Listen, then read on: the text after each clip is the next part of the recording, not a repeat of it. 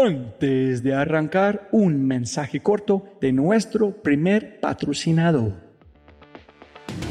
Mira, la inteligencia artificial está en todas partes y es abrumadora.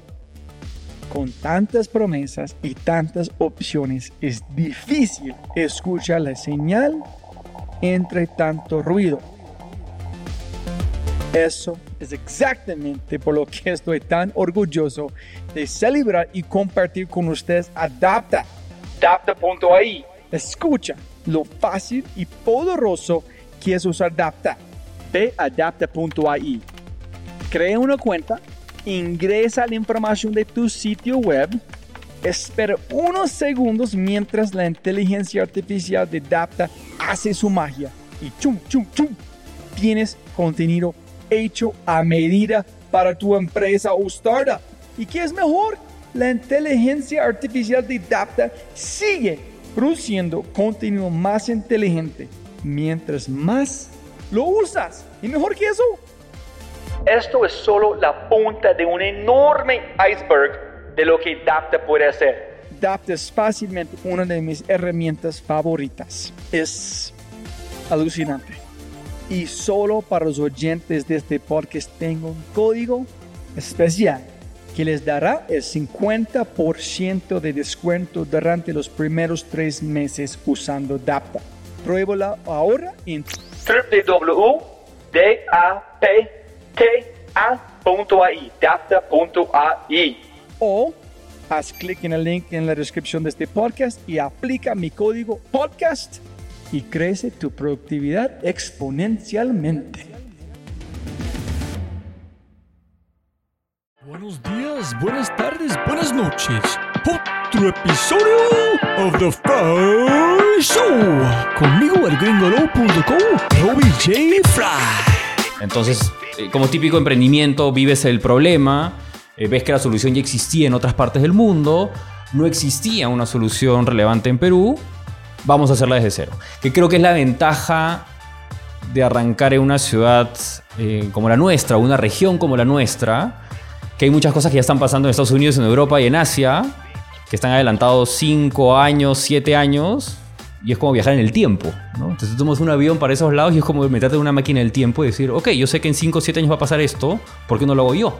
Y así de sencillo, nosotros no inventamos la pólvora. Ya había alguien que lo había hecho hace muchísimos años y dijimos, hagámoslo nosotros. Ese, ese problema también existe en el país. Y es un dolor de cabeza, siempre le decimos, no importa el tamaño de la empresa, está corporativo, pequeña, mediana empresa, startup, no importa. Administrar tu espacio de trabajo no es el core de nadie más que nuestro en comunal. Sea, administrar espacio de trabajo, nada, no debería meterse en eso. Mi socio, Susu, es el que ve esta oportunidad en Estados Unidos. Estaba terminando su maestría, comenzó a ver esta oportunidad y dijo, y acá hay algo, ¿por qué no lo hacemos? Lo que siempre le repetimos a todo el equipo es, o sea, foco es, es el cliente, es la persona, ¿no? Es, es, es el ser humano. Esto no es un tema de cuántos escritorios lleno. Esto es un tema de cuántas personas tenemos contentas en, en nuestros espacios, ¿no? Y, tenemos una responsabilidad grande porque esto no es una esto no es una como decir una felicidad este, efímera o pasajera. Esto tiene que ver con que ellos estén contentos y a gusto en el espacio de trabajo porque eso impacta directamente en los resultados de su negocio. Cuando realmente tú te la crees o sea crees que puedes ser exitoso crees que, que puedes lograr ese, ese sueño se contagia ¿Y, eso en qué significa que se contagie? Que puedes fácilmente o tienes mucha más probabilidad de armar un muy buen equipo que se case con eso. Tienes mucha más probabilidad de encontrar inversionistas que crean en ti. Y por ende, a clientes que se casen contigo y que digan, sí, pues no solo te estoy consumiendo un producto o un servicio, estoy comprando tu sueño y soy parte de este sueño. Es mágico, es, funciona, es una bola de nieve. Jóvenes amigos míos, otro episodio of The Friday Show. Endeavor Tour, Perú, mi invitado, el gran maestro Ernesto de Olazábal, es cofundador y CEO de Comunal. Yo quiero decir que Comunal es un espacio de coworking porque cuando grabamos este podcast, eso era exactamente lo que era, un espacio de coworking. Ahora, después del COVID-19, no estoy seguro de cuál podría ser la definición correcta de ese tipo de espacio. De lo único que estoy seguro es de que son el futuro. Estos espacios son el futuro sí o sí en mi opinión. Antes del COVID, el mundo se estaba moviendo muy, muy, muy, muy rápido hacia espacios de coworking. Ahora, esa necesidad obvia se está acelerando. Las empresas hoy más que nunca necesitan flexibilidad, ahorro en costos y sobre todo tener la posibilidad de acceder a una red de oficinas en los principales puntos de la ciudad. Sin embargo, más que nada, más que nada, las personas necesitan sentirse especiales, seguras y protegidas. Lo nuevo cool es la seguridad y la experiencia. Y esto es exactamente lo que Ernesto y Comunal han tenido desde el primer día. Siempre siempre han dedicado sus esfuerzos 100% en el cliente. En comunal no es el cliente el que se ajusta al espacio, sino el espacio que se ajusta al cliente. Yo sé, me imagino en este momento este puede sonar como propaganda para comunal. Y lo es, 100% propaganda para mi invitado y su startup comunal. Pero también es cero bullshit. En las palabras gringos, mm, there's no bullshit here. Yo he pasado tiempo, mucho tiempo en varios espacios de coworking en varios países y la mayoría son mediocres en el mejor de los casos. Ahí sí hay cerveza, hay charlas, bla, bla, bla, bla, bla. La gente necesita más que Q. Las personas necesitan operar en un lugar seguro que les permite hacer lo que mejor saben hacer. Punto. En este podcast hablamos de las speed dating VCs en Nueva York, casar una serie, Series A o Serie A, decir que no, mantener la cabeza en alto hacer lo correcto y mucho más. Este podcast con Ernesto es una historia increíble sobre ética, ética de trabajo y hacer lo correcto. Hace mucho tiempo, él, cuando está trabajando por Apple, un amigo mío me dijo una vez, si quieres pintar una pulga en una cabra, primero debes pintar la cabra. Y después de más de 150 podcasts, los únicos factores que parecen ser comunes son el tiempo, la aleatoriedad, la suerte y hacer lo correcto. Este podcast con Ernesto y Comunal encaja en eso de manera perfecta. Y para cerrar, jóvenes, en este momento Comunal tiene 14 ubicaciones en Lima y uno en México. Y por supuesto, si estás en la gran, gran belleza ciudad de Medellín, te recomiendo mucho, mucho Neo, N-E-W-O. Ahí es donde yo grabaré todos mis podcasts. Tiene dos ubicaciones y los espacios son increíbles. Por favor, écheles un vistazo. Otra vez, Neo y Comunal. Y jóvenes amigos míos, como siempre, si deseas obtener más información sobre este podcast, los libros, sitios webs, las personas, los enlaces, quieres conectarte con mi invitado Ernesto, Instagram, Twitter, LinkedIn. Puedes encontrarnos en thefryshow.com. Si es la primera vez que escuchas el podcast, bienvenido. Hola, hello.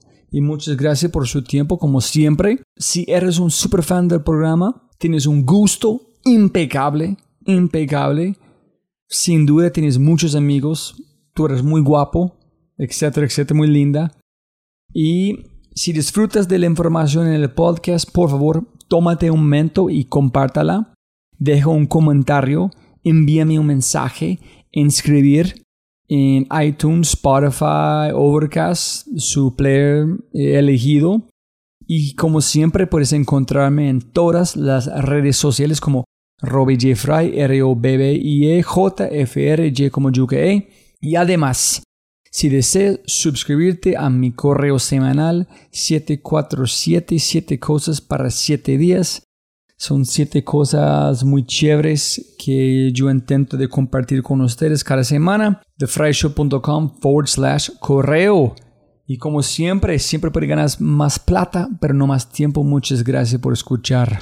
Gracias. Antes de comenzar, quiero tomar un momento para agradecer a mis patrocinadores por hacer posible este podcast. Quiero tomar un momento para decir muchísimas gracias a ellos. Número uno, en concreto, En concreto es una consultora colombiana con su método propio y ese método es que conecta a las personas con la innovación y la estrategia para transformar las organizaciones. Café Matiz, desde las altas montañas antioqueñas, Café Matiz es de los cibarritas colombianos y gracias Café Matiz por los regalitos para mis invitados. Muchas gracias. Protección está obsesionados con el futuro de los colombianos y trabaja por esto. Quiere que las personas tomen decisiones hoy hoy, hoy, hoy, en función de alcanzar sus proyectos y sueños a través del ahorro. Cabeza rota, mis compañeros, mis gran compañeros desde cero. Color, sudor y gráfica. Toman cualquier proyecto y lo convierten en magia a través de diseño. Y con este dicho, arrancamos con el show, episodio 137, con el cofundador y CEO de Comunal, el nombre del podcast se llama El Camino Correcto No Tiene Atajos. El maestro, el increíble Ernesto de Olazábal. Listo, listo. Sonido, sonido. Sonido. Listo. Ernesto, siempre gana más plata, no más tiempo. Muchas gracias por su tiempo. No, gracias a ti por, por la invitación. No, la razón que yo quiero hablar con vos es este espacio de coworking. Es, con todo lo que pasaron con WeWork, WeWork es un espacio muy interesante. Pero antes de llegar allá, castígame sobre Procter Gamble. ¿Cuánto tiempo en Procter Gamble?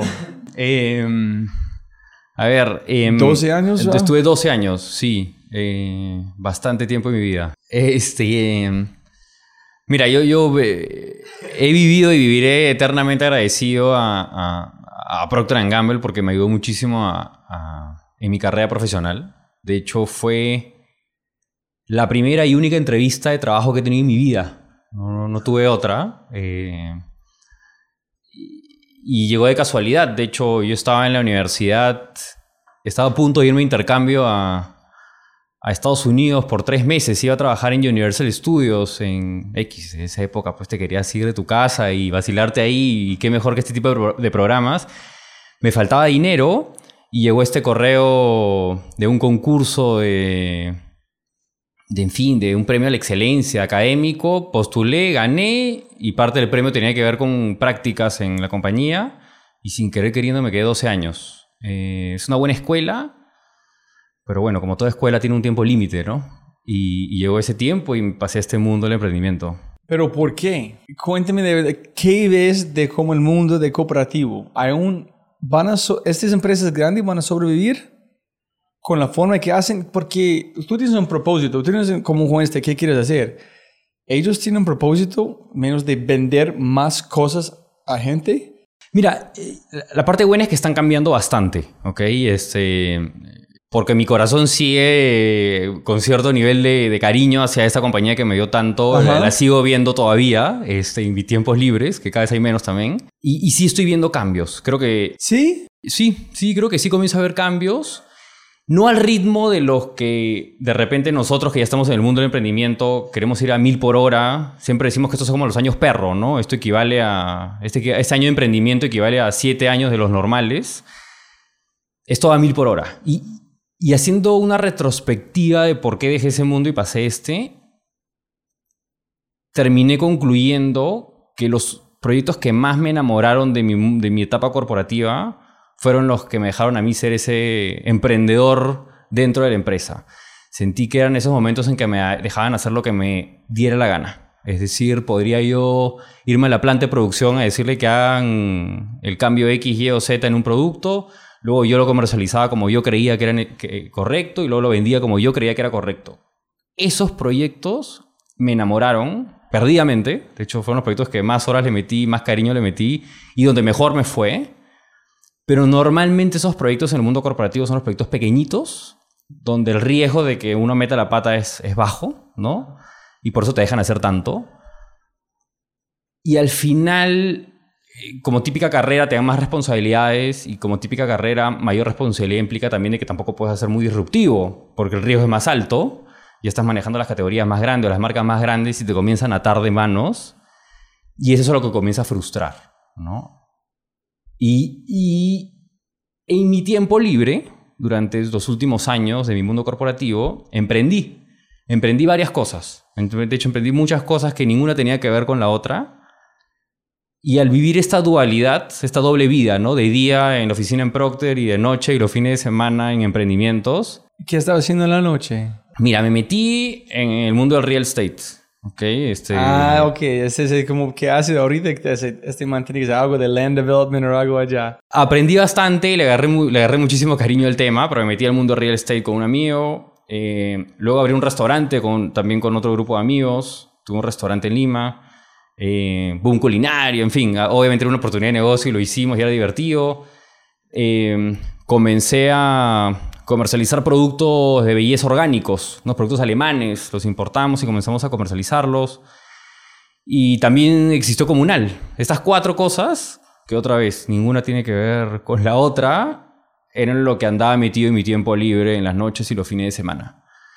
Eh, obviamente cada uno tiene sus pros y sus contras, pero el hecho de en esos cuatro negocios poder tener mucho más impacto, de poder ir mucho más rápido y poder tener mucho más injerencia en las cosas que estaban pasando, me enamoró más que ese otro mundo un poquito más automático. Mira, mira, mira. Hiciste cuatro cosas diferentes de Procter Gamble. No era... Me imagino tú eres- no tienes un pasión gigante para algo orgánico importado, algo allá, como en cocina, ¿no? ¿Tienes una pasión gigante por esas cosas o no? Era más nicho, ¿no? Pero, pero algo que no tienes una pasión gigante, disfrutaste más de hacer algo donde estás todo el tiempo. Ah, claro. No fue comunal que tienes ahorita, que es, me imagino que fusionaste muchas cosas, cosa otra, pero todavía fue más importante disfrutar más de una cooperación. Es Sí. que no necesitaste, si lo escucha bien, no necesitabas tanta cosa para hacer afuera de la cooperación decir, uy, algo más allá. Es donde me voy. La gente en esas empresas encuentran que puede hacer un montón de cosas porque la tecnología en donde vamos, que sí es un super lugar, pero cuando tú ves que es posible, ¿cómo no puedes cerrar esta puerta en devolverte al mundo a un ritmo distinto? Esa es otra cosa, esa es más para Sí. mí, que es como trabajo en muchas empresas y después de hablar con la gente de Endeavor es que yo no puedo cerrar mis ojos. Es, O sea, están los puristas, los, o sea, los extremos emprendedores que toda su vida han emprendido y no saben lo que es trabajar en, en- en una empresa, o y menos en un mundo corporativo, global. Y hasta ahora en conversaciones me dicen, no entiendo cómo estuviste en ese mundo. Este, otra vez, creo que donde estamos parados hoy es, es el resultado de, de- de todo ese camino que hemos tenido. Sí. Y creo que sí me ha ayudado muchísimo en, en- en ciertas cosas que hoy estoy aplicando en, en, en comunal, ¿no? O sea, por ejemplo, el tema de pensar en una estructura, el, el hecho de pensar en cómo se comportan las grandes compañías del otro lado. O sea, es, el hecho de haber vivido los dos extremos, el arrancar algo desde cero con prácticamente nada de capital, y el hecho de haber estado en una de las empresas de consumo masivo más grande del mundo, donde existe la estructura, la estructura y la estructura, y buscar un punto medio entre los dos, creo que también es sano. Sí, Sí. pero es gente como vos que este talento top es más de ese, sí, no ser tan como juzgar tanto, pero ese talento top van a encontrar que yo puedo hacer más en yo ser limitado aquí. Yo necesito salir para explorar mi creatividad. Entonces yo no veo un espacio por emprendedor en las empresas grandes porque su velocidad es mucho más de la empresa. Entonces no es tanto en los otros problemitas, es más en tienes que volar. En ese es- no es tanto posible una empresa tan grande. De hecho, mi primera jefa y quien me contrató, unos años después me dijo, creo que tú realmente tienes más vena de emprendedor, este, y, y- y, o sea, sí me leyó y me entendió y vio dónde realmente me brillaban los ojos en el tipo de proyectos que veía. Porque otra vez, cuando veía el proyecto pequeño, donde mi impacto era gigantesco y podía ver todas las áreas al mismo tiempo, tenía un cierto nivel de entusiasmo versus cuando luego te dicen felicitaciones, ahora vas a la siguiente marca que es mucho más grande y más importante, pero obviamente tu scope, tu, tu campo de acción es menor. Es como, ¿en serio? Si esto estaba divertidísimo. Y en fin, hasta ahora me acuerdo de eso, ¿no? Obviamente en ese momento cuando lo escuché dije, "Puta, que de repente no estoy haciendo un buen trabajo de mundo corporativo y, eso está mal, ¿no? Porque en teoría eso es lo que te inculca en la universidad, lo que te inculca tus papás de ese es el camino que tienes que seguir. Pero hoy, casi 15 años después de ese momento que eso me dijo mi jefa en ese momento, lo entiendo y digo, ¿verdad? Pues. Pero bueno, eres chico y no, te das cuenta, ¿no? No, y en- solamente es explorando para la gente escuchando el podcast que es... Yo trabajé en Apple cinco años. Cinco años espectacular. Yo amé. Fue en la, en la tienda, vendiendo una posición normal, trabajando con Twitter, con LinkedIn, otras empresas, pero yo no tengo ni, estoy muy feliz que yo hice este, pero es, no sé, solamente tengo, es algo que estoy tratando, es como la misma pregunta, si puedes devorar en tiempo, vas a la universidad o no. Yo no, yo voy a hacer algo completamente diferente.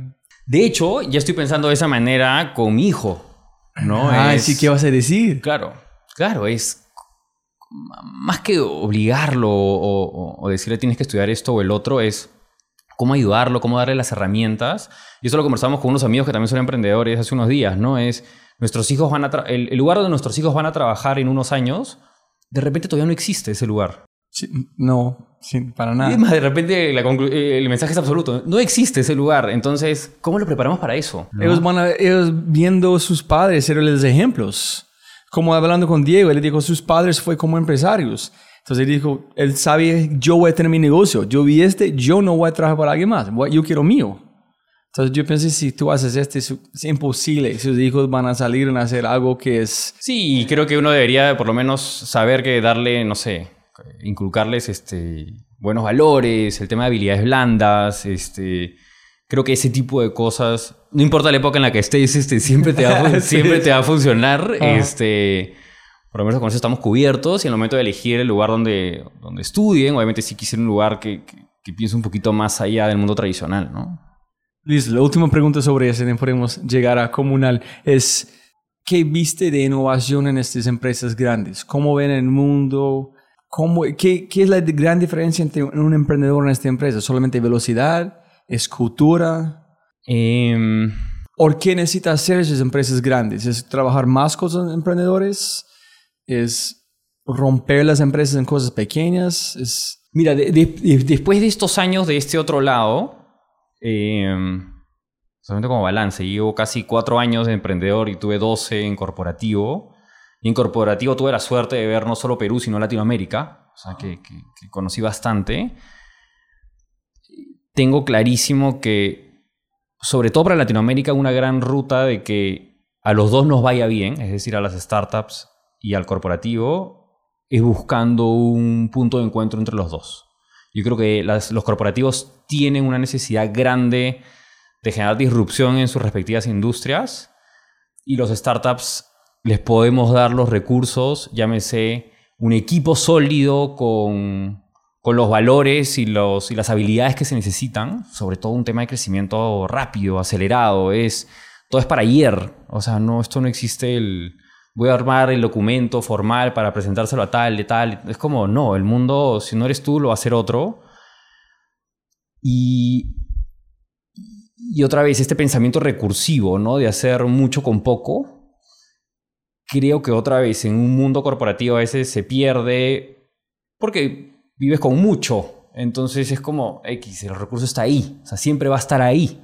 Eh, en cambio, en, el mundo de las startups, no. Es lo que es, es lo más escaso, ¿no? Entonces, aprender a sacarle el jugo a eso, que, lo, definimos y es uno de los valores de comunal, el ser recursero, ¿no? El, sacarle el máximo provecho a, a- a cada dólar, a cada cosa que hacemos.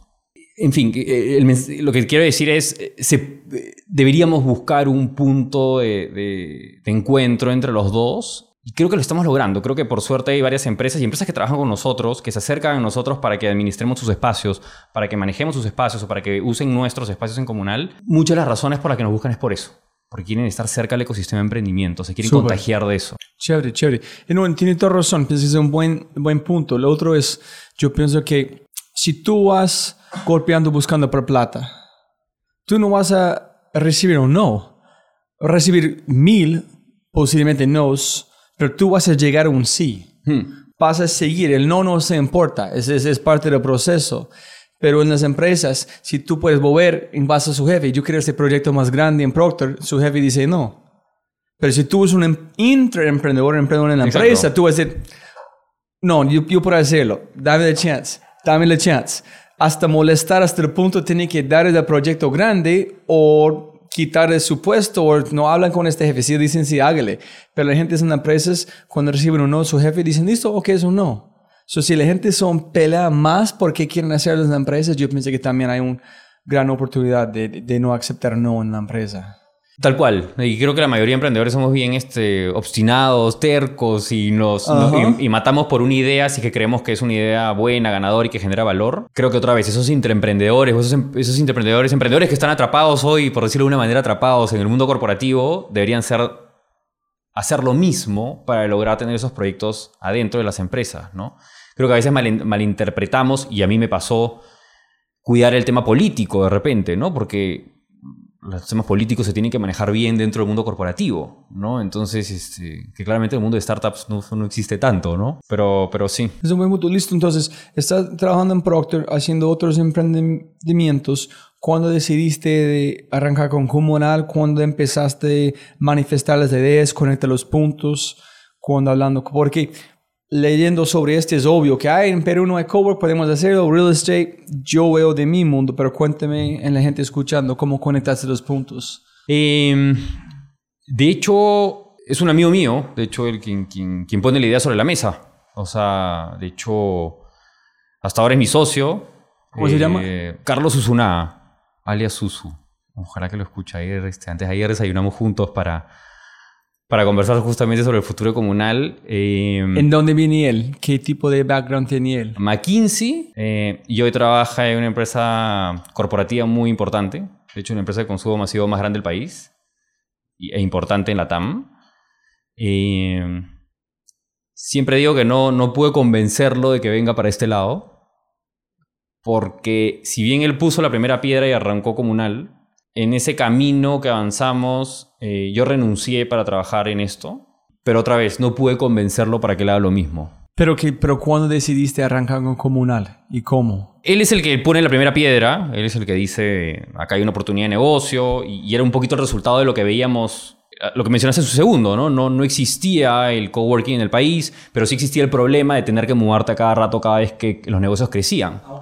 Entonces, eh, como típico emprendimiento, vives el problema, eh, ves que la solución ya existía en otras partes del mundo, no existía una solución relevante en Perú, vamos a hacerla desde cero. Que creo que es la ventaja de arrancar en una ciudad eh, como la nuestra, una región como la nuestra, que hay muchas cosas que ya están pasando en Estados Unidos, en Europa y en Asia, que están adelantados 5 años, 7 años, y es como viajar en el tiempo. Entonces tú tomas un avión para esos lados y es como meterte en una máquina del tiempo y decir, ok, yo sé que en 5 o 7 años va a pasar esto, ¿por qué no lo hago yo? Y así de sencillo, nosotros no inventamos la pólvora, ya había alguien que lo había hecho hace muchísimos años y dijimos, hagámoslo nosotros. Ese, ese problema también existe en el país. Pero estás solamente fue obvio viendo startups hablando con sus amigos o viste un cowork en empecé, ¿por qué no un cowork? ¿Cuántas empresas necesitan crecer? Porque imagínense, yo no sé cuántas de mis episodios en alguien durante el podcast o antes dijeron, ay, estamos casi de mover a oficinas porque estamos desde muy pequeña. Estamos casi de mover como mudarnos porque es pequeña. Y es un dolor de cabeza. Siempre le decimos,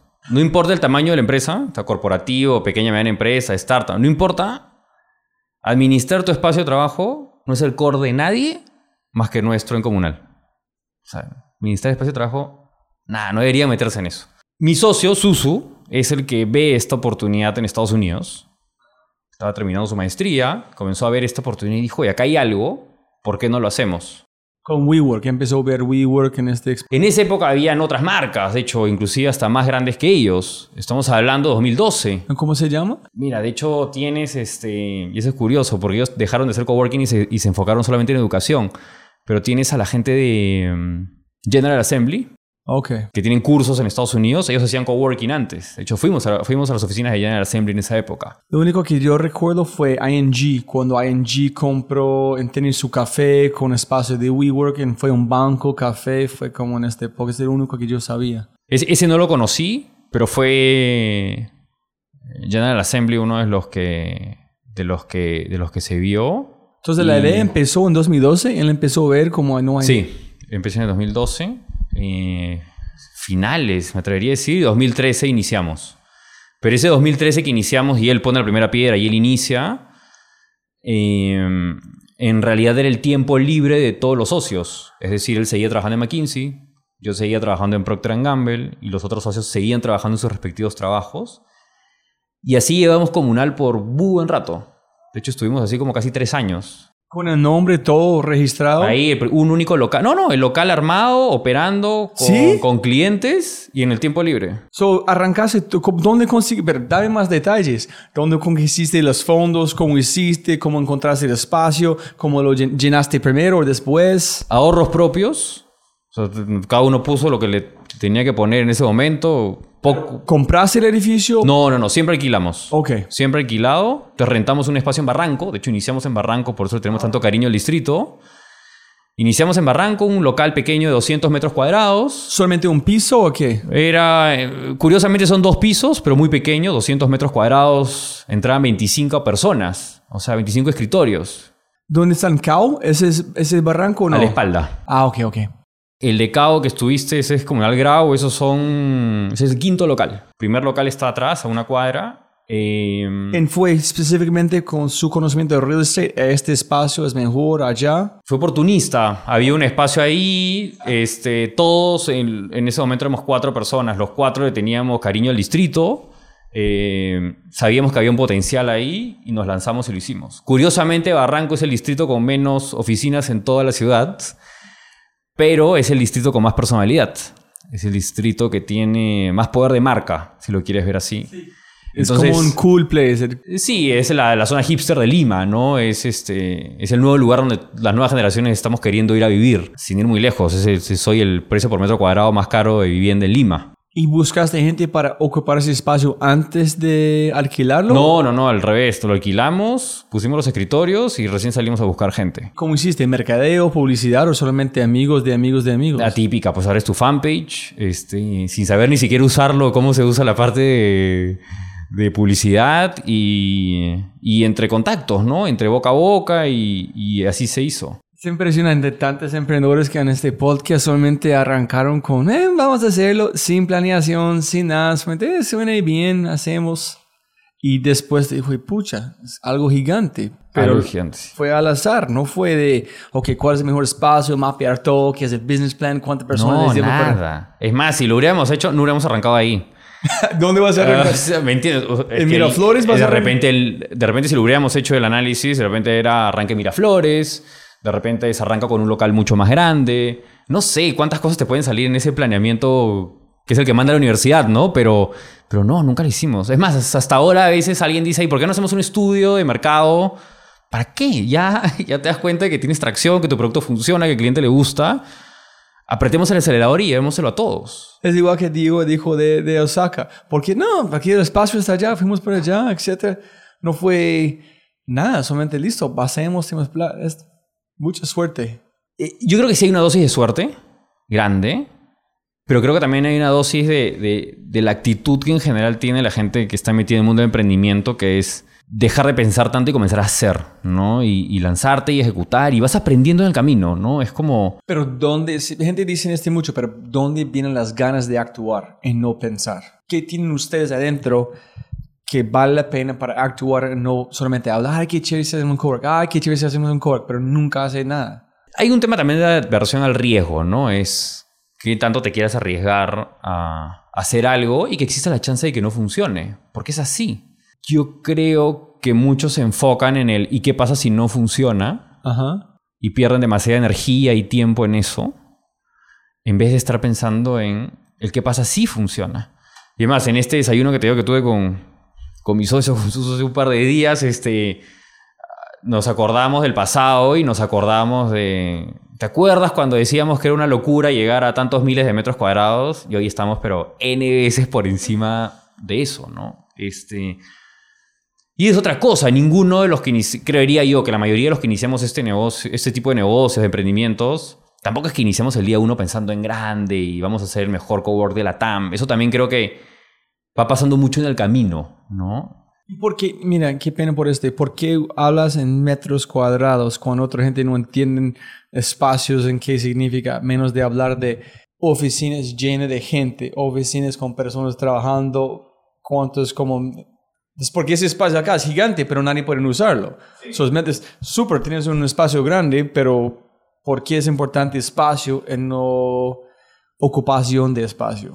Sí, de repente ya estoy hasta eh, predispuesto a hablar en metros porque como es, es, es la manera tradicional en que habla la industria de oficinas, Sin embargo, la disrupción que estamos generando nosotros, en general, los que estamos en esta industria, lo estamos haciendo porque nos hemos dado cuenta de que en el espacio de trabajo ya no tienes que hablar solo de, del espacio en sí o de los escritorios en sí, sino de las personas que lo, que lo llenan, ¿no? Y, y cómo traes eh, todo lo que está relacionado a hospitalidad, que es todo lo que viene del mundo hotelero, a este tipo de negocio.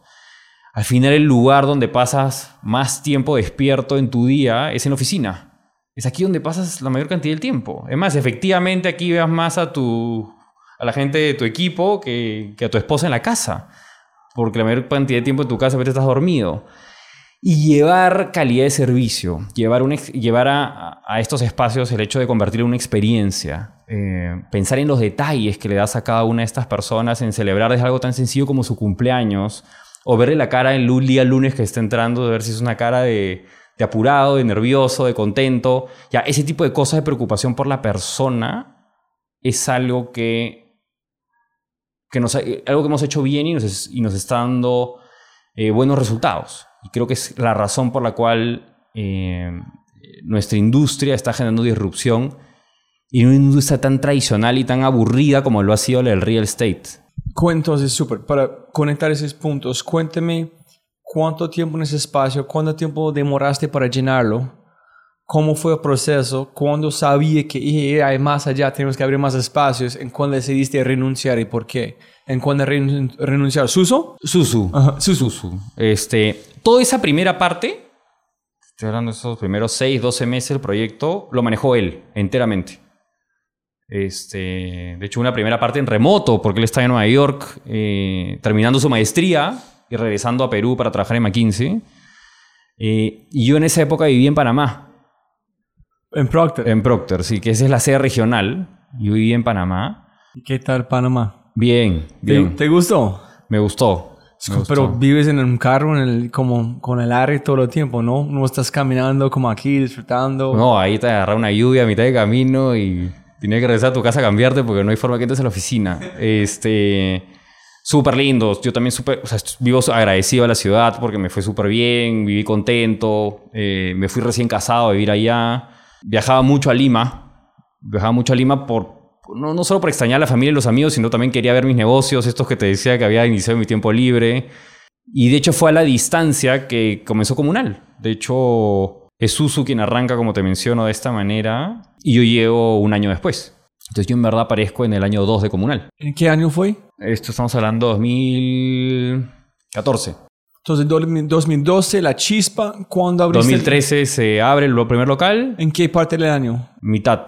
Eh, sí, mitad de año. Entonces, un año después es cuando tú llegaste a Lima. Sí, 2014 yo regreso a vivir a Lima. ¿Renunciaste o todavía trabajando en Procter? Renuncié en el 15. No fue difícil. Fue... Eh, eh, o sea, yo vine aquí a seguir haciendo mi carrera y, esta vida dual, ¿no? cual superhéroe, ¿no? Tenía una vida de día y tenía una vida de noche. Y vine dispuesto a eso, este, porque así me había ido bien varios años, pues, ¿por qué no lo podía seguir haciendo? Pero... Ah, tú pensaste que puedes seguir con ese doble claro, vida. obvio. Porque a esa edad te crees súper poderoso, pues si crees que puedes hacer todo y que te, y que te dan las horas. Pero hubo, hubo un gran corte en mi vida, que fue mi esposa, para ese entonces ya estaba casado, y mi esposa me dijo, bueno, pues creo que ya toca elegir, pues, ¿no? Porque tienes todos tus emprendimientos, tienes a Procter Gamble y me tienes a mí. Y claramente la energía y las horas no se están repartiendo bien. ¿Cómo hacemos, no? Eh, claramente le respondí, ok, entonces en esa lista de prioridades primero vas tú y ahí vino la segunda opción que fue bien difícil, pero obviamente opté por mis emprendimientos antes que seguir con mi vida corporativa. Y así es como renuncio, después de 12 años. ¿Cómo fue? duro, duro, durísimo, durísimo. 12 años es bastante durísimo, tiempo, durísimo, hermano. durísimo, durísimo. De hecho... ¿Cómo, ¿Cómo dijiste? ¿Cómo tomaste la decisión? ¿Cómo dijiste eh, a su jefe? Mira, cosas de la vida, quien fue mi jefa en ese momento, soy mi clienta. ¿Sí? Sí, yo soy mi clienta. Ella, no sé si conoces Laboratoria. Bueno, Laboratoria es un emprendimiento social súper lindo. De ahí, te, te cuento un poco más de ellos. ¿So ella tiene su propio emprendimiento? Sí, sí. De hecho, lo inician, lo inicia su esposo y unos amigos. de ella y luego ella se suma al proyecto también después de renunciar a Procter. So, Pero- ella también. Ella también terminó renunciando, sí. Entonces, como tú dices, voy a renunciar por mi proyecto, ella digo, yo también muy pronto, pero shh, no diga a nadie. Más o menos. Me, me dijo, te entiendo. Otra vez tuve suerte, porque tuve al frente una persona que me ayudó en el proceso de salida, pero me entendía. Entendía porque su esposo ya era emprendedor y me dijo, yo sé lo que sientes. Y ella también creo que ya creería, no me lo ha dicho, pero creía que ella también tenía esa sensación de qué chévere es ese mundo. Y a los pocos meses ella también termina saliendo, ¿no? Pero ¿cómo fue el momento? Eh, ella me llama un día a una sala de reuniones y me dice, oye Ernesto, ¿qué pasa? O sea, ¿qué pasa? O sea, tú siempre has tenido como súper buen performance y siempre has estado súper metido en el negocio. Y yo era de los que se iba al final de la oficina. Yo me podía quedar 10 de la noche trabajando. Entraba también un poquito más tarde, pero me podía quedar hasta las 10 de la noche trabajando. Se me podía tatuar Procter Gamble, me lo tatuaba, pero... Y me dice, ¿qué está pasando? Ya no es lo mismo de antes. Y sí, fue duro y le dije, sí, sorry, es como decirle, hay otra, hay otra y es el emprendimiento, ¿no? Este... Pero pusiste esposa, Procter Gamble, o emprendimiento y... O no, no, no hablaste sobre la parte el punto de personal? quiebre fue mi esposa, ¿no? Sí, Fue- pero no hablaste en Procter cuando explicaste No, por porque qué. yo ya había elegido que mi familia va primero. Ah, ok. había, quedaba espacio para uno más. Y, y ya estaba. O sea, no había espacio para dos, había espacio para uno. Porque el primer lugar se lo llevaba mi esposa y el segundo se lo iba a llevar o Procter o el emprendimiento. Y en ese momento, bueno, y era mi esposa que me decía, oye, ¿y cuándo? ¿Por qué no decides? No, sí, la típica que no, vas pateando el problema. Hasta que fue mi jefa la que me cuadra, ¿no? La que me, oye, ya, pues, ¿cómo son las cosas? Me sincero y le digo cómo son las cosas y ahí fue donde renuncio, ¿no? De hecho, en ese momento me dijo, no, no hay forma, vamos a buscar que, que te asciendan y que esto y que lo otro. No, no me asciendas, no, no quiero más trabajo, ¿no? Es como, no, no, no me, des, no me des más responsabilidad, no quiero eso. Y, y bien, le agradezco un montón hasta ahora porque me ayudó bastante en el proceso de salida, que fue un proceso... Es difícil, ¿no? Donde has estado toda tu vida. Era, como, era mi familia, era mi, como mi casa. Eh, pero no me arrepiento ni un segundo de la decisión, ¿no? Entonces, ¿este fue en, en qué fecha? 2015. Los, los Esto principios. estamos hablando de abril de 2015. ¿Dónde estabas comunal en este momento? ¿Solamente el mismo Estábamos con un solo local todavía. El mismo. Sí. Lleno. Lleno, con clientes contentos. ¿Y en ese momento fue hospitalidad también? ¿O solamente fue un espacio y ya? Mira, el, el- eso es claramente un espacio mucho más sencillo de lo que puedes ver aquí. Este, la gran mayoría de cosas que están en el espacio todavía están ahí puestas. Son nuestras primeras cosas, cosas traídas de nuestros departamentos. Muebles de nuestra casa, cuadros de nuestra casa, libros de nuestra casa y así es como íbamos decorando. Esos son los detalles que necesito. Hiciste que no comprase nada. Eso, ¿qué tenemos? ¿Qué tienes? compras lo mínimo y traes de tu casa lo otro que puedes, ¿no? Y así es como vas construyendo el espacio y el cliente los- lo valora un montón, porque sienten esa verdadera pasión, sienten ese verdadero interés por tener el lugar lindo para ellos, ¿no? Pues, tú sabes que si es que escuchar un gran podcast con Tim Ferriss y Roberta Rodríguez de Mariachi de Dusty O'Don, yo me acuerdo cuál película fue cuando ellos dijeron, él fue a todos sus amigos, tienes un animal, tienes una mascota. Entonces, listo, te tengo, tengo un tortuga, tienes este. Para, para la gente piensa que tenía un entrenador de, Ah, de animales. Ellos, o alguien tiene un buceta. Entonces, compró la buceta, alguien tenía este. Todo, todo fue prestado y la gente pensaron que tenía un budget gigante. Pero todo fue prestado de amigos. Y eso, como tú dijiste, todo con las manos. Y lo seguimos manteniendo. O sea, de hecho están ahí todavía los cuadros, está todo puesto y, y- hemos sido intencionales en mantenerlo porque otra vez siempre nos acordamos de que esos son nuestros orígenes y así iniciamos, ¿no? Qué chévere. Este. Sí, no, es. Es lindo. De hecho, hay clientes todavía que están desde el inicio ahí. Y dicen, a mí no me mueve mi escritorio. Y ese es el escritorio desde el día en que llegué. Y es obviamente la versión del escritorio 1.0, ¿no? Es esa que, que, que tú claramente ves hoy las nuevas versiones de escritorio y dices, "Esto está lejos, pero les gusta y lo quieren así. Otra vez, hay, hay, un, hay un tema emocional también de por medio. Pero ¿no? hospitalidad fue allá que nosotros vamos a manejar todo. Wi-Fi, todo, etcétera, etcétera. Una sonrisa cuando llegas. Siempre. ¿Sí? Sí, sí, siempre. Este fue parte de la ADN. Creo, creo que siempre fue algo que. O sea, no fue declarado como tal y no, sé, no estaba escrito en las estrategias de la compañía, por decirlo así. Pero era algo que en ese momento todos lo sentíamos. O sea, todos los, los que estábamos trabajando en esto sentíamos que, que era algo que nos gustaba el servicio, que tratar bien a las personas este, es la manera de, de- de dar un servicio a alguien. Y creo que los clientes se dan cuenta, ¿no? Y nos salía natural. Y, lo- y ni siquiera pensamos si eso era escalable o no. Ni siquiera pensamos si X era...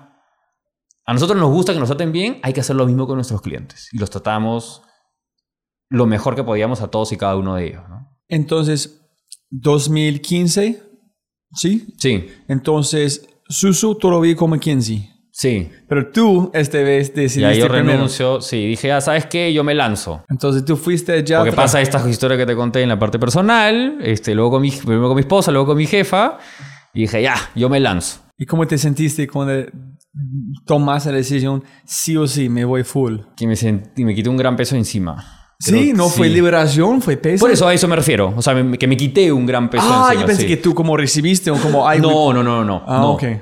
No, este, sí, eso. Y nada, y era meterle con todo y full energía y, y nada, y lo que sentía era, wow, ahora le puedo dedicar muchas más horas a esto, ¿no? A esto que me encanta. ¿Y ¿Empezaste como a ver oportunidades que nunca viste porque estás allá metido o no?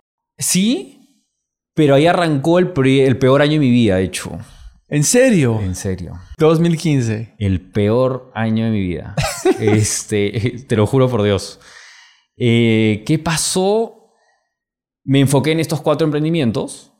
¿Cuatro? Los cuatro que te mencioné, los que me hacía en mi tiempo Ay, libre. sí. Entonces, ese fue una mentira con su esposa. Es Proctor, este, este, este, este. Paqueteé los emprendimientos en uno. Entonces le puse nombre a, a- a los cuatro en uno. Entonces como umbrella. El emprendimiento, claro. este. Qué mentira. Qué mentira. Qué mentira. Entonces Eh, tuviste esposa, Proctor, emprendimiento, emprendimiento, emprendimiento, emprendimiento. Sí. ¿Comunal fue cinco o parte de cuatro? Comunal fue el tercero. En orden de aparición fue el tercero. Ok. So tuviste como importación. Real estate primero, el restaurante después, comunal tercero y la importación cuarto. En ese orden. Este, obviamente nosotros nos habíamos inventado una vaina ahí de que los cuatro tenían algo que ver, que era la nueva manera en que la gente iba a consumir el lugar donde vives, el espacio donde trabajas, este, los productos de belleza orgánicos que la gente quiere y comer sano. Ah, ok. Entonces era como... So inventaste la historia correcta para como convencerle Nos la que creíamos y, y- y nosotros mismos consumíamos eso. O sea, sin ir muy- no, no era tanto una mentira, sino nos la creímos porque lo, lo vivíamos así. De hecho, yo vivía en un departamento de esa inmobiliaria, yo trabajaba en comunal, yo consumía esos productos de belleza y yo comía en ese restaurante. Entonces era así, pues. O sea, ¿por qué no ofrecerle esto a, a- a las personas? Pero claramente luego cuando ya piensas en el día a día y cómo armas un equipo y las capacidades que necesitas para hacer crecer los cuatro negocios, son totalmente distintos. Y cuando comienzas también a ver el nivel de crecimiento que tiene cada uno, es un nivel de crecimiento totalmente distinto. O sea, son etapas distintas de cada empresa. Lo cual hace muy complejo el día a día. Y... eh, ¿Por qué fueron los el peor año de mi vida? Porque tenía que dividir mi cabeza en cuatro partes, de cuatro cosas muy distintas. Eh, y ahí viene el siguiente gran momento de mi vida, que también tiene que ver con mi familia, que es que me enteré que iba a ser papá. Y cuando me enteré que iba a ser papá, y volteé a ver a mi esposa, que no estaba tampoco tan contenta con cómo estábamos en ese momento, porque, otra vez, no le estaba dedicando el tiempo que debía dedicarle a, la relación, dije, no hay forma que me pase esto con mi hijo. O sea, yo decía que me pase con mi esposa, lo vamos a arreglar. Somos dos adultos que lo arreglan. Pero que me pase con mi hijo, que mi hijo venga y me reclame, no me estás dedicando el tiempo. Que por cierto no te lo reclaman, simplemente va pasando el tiempo y se te va su niñez. Y, y cuando ya son grandes, se fueron y ahí es donde te dice, sí, pues nunca estuviste. Dije, no hay forma que me pase esa vaina. Dije, no hay forma que me pase esa vaina. Y ese ahí fue el siguiente gran quiebre en mi vida, donde dije, tengo que ordenar las cosas para cuando él llegue. Así que de los cuatro emprendimientos, decidí quedarme con uno solo. Pero ¿cómo fue ese parte del peor año, todo este? Porque todo a mí se parece que es cosas normales. No, no veo algo mal, solamente normal. Solamente veo cosas que es, que es normal, es lógica. Ese no es sostenible, ese no es... No, porque el behind the scenes de eso es que yo llegaba a mi casa 8 de la noche, comía con mi esposa de 8 a 9 y a las 9 tenía que volver a abrir la laptop para trabajar hasta la 1 de la mañana y eso era todos los días. A eso súmale que los fines de semana también que tenía que trabajar. ¿Por qué? Porque no tenía un equipo ni siquiera. Era un equipo, o sea, un equipo grande, tenía un equipo pequeñísimo y todos teníamos que hacer de todo. ¿Tuviste cuatro correos distintos o no? Mira, ahí no parte. quiero- Mira, así arrancó, pero O sea, después. no hay Slack, no hay Trello, no, No, hay nada. no había nada eso en esa época. No, hay WhatsApp, nada. No. Terrible, terrible. Creamos una holding, o sea, un nombre para como holding de todo esto que hacíamos. Fue también una manera de poder ordenarme y tener una sola tarjeta de presentación, de poder tener un solo correo electrónico. Pero, pero otra vez, era un, era un dolor de cabeza. No podía hacer ninguna de las cuatro cosas bien. Y ni qué decirte mi parte personal, que tampoco otra vez. En teoría, para que lo que había dejado el mundo corporativo para tener un balance mm, más ordenado en mi vida y tampoco lo tenía. ¿Cuánto estaba durmiendo? ¿Como cuatro horas, tres horas? Poco, bien poco. No, no, tampoco llegó a ese extremo, eh, pero dormía poco y sobre todo mis horas despierto no eran de calidad, ¿no? Este, y sentía que no le daba calidad a mi casa, sentía que no le daba calidad a mis emprendimientos, que los que ninguno de los cuatro tenían lo que necesitaban de mí, que era liderar el equipo, que era este, hacer crecer el negocio de manera rápida. ¿Un ¿no? crisis existencial en un sentido? Sí. ¿Ser jalado de como Sí. cinco lugares? Es la única época en la que he sentido el. Esa vaina de.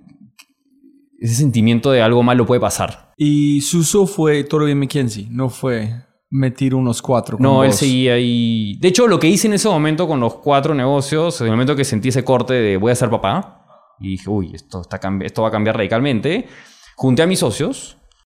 ¿Cuánto? En ese? Éramos, parece entonces ya no éramos cuatro, éramos tres. Y uno de ellos obviamente es, es, es Susu. Y de los tres les dije, señores, pasa esto, yo no puedo con todo esto, ¿no? con los cuatro negocios, ¿cómo nos lo repartimos? Y cada uno dijo, yo no puedo, tampoco porque estoy enfocado en lo mío, el otro también dijo lo mismo. Y dije, ok, perfecto, entonces como yo no puedo con los cuatro, voy a elegir uno. Y obviamente elegí comunal ¿Y por qué?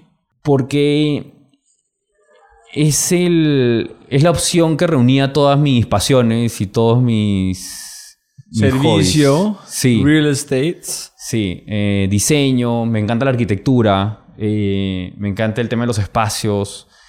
eh, sí, reunía todas mis pasiones. Me, me encanta el uno a uno con los clientes. O sea, me encanta establecer una relación con los clientes y, y, y Tipo de seguirlos. Procter Gamble, ¿no? Manejando clientes, trabajando con su... Ni siquiera, porque en Procter Gamble yo trabajé siempre en marketing. Entonces, en verdad, en el mundo de marketing estás más como en la oficina haciendo planes para los clientes, o sea, para tus consumidores finales. No, no tienes tanta relación con el cliente, el intermediario, ¿no?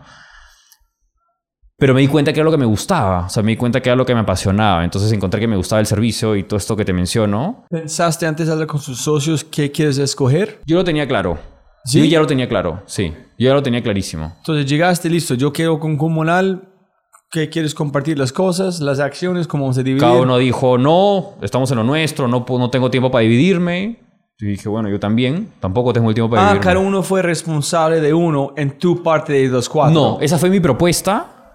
Mi propuesta fue, nos repartimos los cuatro negocios, Ajá. Quedamos abajo de holding, pero cada uno es como un pero CEO. cada uno lidera uno de los negocios porque yo no puedo solo.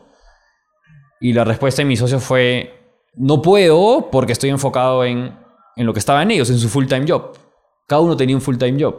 Uno de ellos era un emprendedor de toda la vida, el del, del mundo inmobiliario. Se llama Tait. Ah, él es este, súper capo, hizo una inmobiliaria súper bacán, hoy muy exitoso en Perú. Eh, y él arrancó desde cero y hizo de, de eso algo muy grande. De hecho, él, que es esta tercera persona que no lo había mencionado, es quien nos presenta a Susu y a mí. Y él es el verdadero emprendedor, si lo quieres ver así, del grupo. Porque otra vez, Susu viene del mundo corporativo McKinsey, yo venía del mundo corporativo Procter Gamble, y él sí venía de ser emprendedor de toda la vida. Y él era un poco el que nos contagiaba esto de hagamos algo, hagamos algo, hagamos algo, hagamos algo. Caló en nosotros, obviamente. Y él fue el que nos presenta. Y en ese momento, cuando yo voy y les digo, señores, ya no puedo con cuatro, nos lo repartimos. Tai dijo, no puedo, yo mi prioridad es Armando Paredes, que su inmobiliaria. Susu dijo, no puedo, yo sigo mi mundo corporativo a full, me sigo en McKinsey. Y ahí fue donde yo les dije, ok, creo que voy a tener que decidir, yo puedo con uno y me quedo con comunal. Los otros, obviamente, lo que les dije es, vamos a hacer un plan de transición, vamos a buscar a alguien que compre los negocios, ¿no? para no quedarnos tampoco las manos vacías, recuperar algo del negocio. Y así lo hicimos. So, ¿Vendiste el restaurante, el otro, el otro? Eh, el restaurante se cerró, no conseguimos un comprador. Eh, la de productos de belleza logramos venderlo. Y ¿Ganaste plata o como break-even? recuperé gran parte. En el, en, el, en el restaurante no recuperé ni un dólar. Fue un lindo aprendizaje. En el de productos de belleza logré recuperar lo que había invertido. Ok, chévere. Entonces, en Suso de- decidió también dedicarse con comunal. ¿O él siguió con Pro? No, él con- sigue y sigue ahí hasta ahora. ¿Sí? Sí, él eres- sigue del otro lado. No, no logrado convencerlo, como te digo. Él sigue en el mundo corporativo. Ay, yo no. Ah, yo pensé que él van a llegar a esta foto más adelante. man. No. ¿El ama McKinsey o qué? Ahora está en, ahora está en, en una empresa de consumo masivo, ¿Cómo se llama? Alicorp. Sí, es Analicor. Sí, sí. Es, está, es- está en una posición espectacular, está en, es una empresa linda. Este, cosas de la vida ha sido mi competencia por varios años cuando estaba del otro lado en Procter Gamble, pero ¿La competencia de Procter ese tipo o no? ¿O es 100% alimento? es competencia de, de Procter, de Unilever, de, de varios. Es consumo masivo en varias categorías. ¿Es basado de dónde? Peruanos. ¿Sí? Sí, sí, sí. Ah, no sabía. Es súper grande. Es una empresa súper grande. Eso está en Perú. No, no, no, está en varios países. Está en Perú, está en, en Brasil No, inclusive. por el dólar... La sede. Ajá. El hub es acá, en Perú.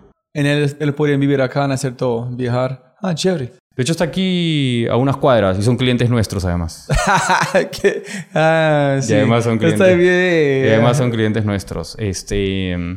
Pero, coincidentemente, no tiene nada que ver con que. con lo que te he contado hace un segundo. De hecho, ellos inician su relación en mi competencia. Ellos inician el consumo del espacio de trabajo en mi competencia.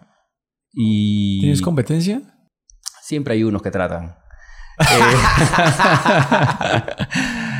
este. Y no quedaron contentos. Y. Y no fue hospitalidad, ¿no? Sí. Que es la oportunidad que nosotros hemos identificado en ese segmento y lo hemos sabido aprovechar. Y al no quedar contentos, eh, reevalúan las opciones y nos presentamos nosotros. No sé si es pensando, eso es solamente las chispas. Es, yo hice la matemática, yo no sé cómo es en Perú, pero yo hice la matemática como en, um, en Bogotá. Si demora el promedio una hora y media de ida y vuelta, como cada vez, que es tres horas más su tiempo en la cosa, en si haces este, yo quité todos los festivos, etcétera, etcétera. Pienso que fue 58.7 que tú pasas con tu familia y es como 40 fue en el trabajo, que es casi la mayoría. En el Sí. Entonces es, fue cuando yo dije a esta gente hablando que si no estás feliz acá, ¿qué energía estás trayendo de su familia? obvio. Es- es- tienes que pensar matemáticamente con statistics dónde estás gastando su energía y su tiempo. Si no estás bien en uno, sin duda otro van a hacer No, la te mierda. directamente. Un jefe hace años, me acuerdo, un brasilero, me dijo, lo máximo, mi jefe, mi jefe en esa época me dijo, mira, ese famoso tema de work-life balance no existe. ¿ok? Esa línea no existe. Esta es una sola cosa. Y más vale que la cosa esté eh, ordenada y estable en las dos, porque si no, una te va a afectar al otro, ¿no? Entonces, este, eso me, se me quedó grabado y hasta ahora lo aplico en mi vida, ¿no? Es, hay que buscar el balance en los dos, porque sí, pues somos una sola cabeza, un solo corazón que, que es transversal a, esos dos momentos de tu día, ¿no? No vende pensando en como imaginando como en su página web de cuánto espacio tienes en total, es cuántas felicidad tienes Sí. lleno, cuánto éxito, cuántas personas, si tú preguntas cómo te sientes día a día, puedes decir 95% de la gente que están en estos espacios con la luz, con todo, salen mejor, se sienten bien, tienen mejor satisfacción de todo. No sé, sería interesante medirlo en felicidad o no en... Y, y es allá hacia donde vamos, ¿no? De hecho, y es un poco lo que tratamos de hablar. Mira, hoy en Comunal somos ya más de 90 personas en, en mi equipo, ¿no? Eh, entre las personas que están en los locales y los que estamos en el, ¿cómo decirlo? En el back office, ¿no? Trabajando para, el crecimiento.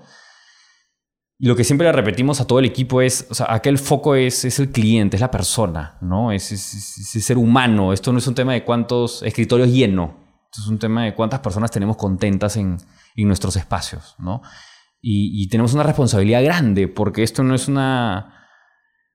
Esto no es una, como decir, una felicidad este, efímera o pasajera. Esto tiene que ver con que ellos estén contentos y a gusto en el espacio de trabajo porque eso impacta directamente en los resultados de su negocio.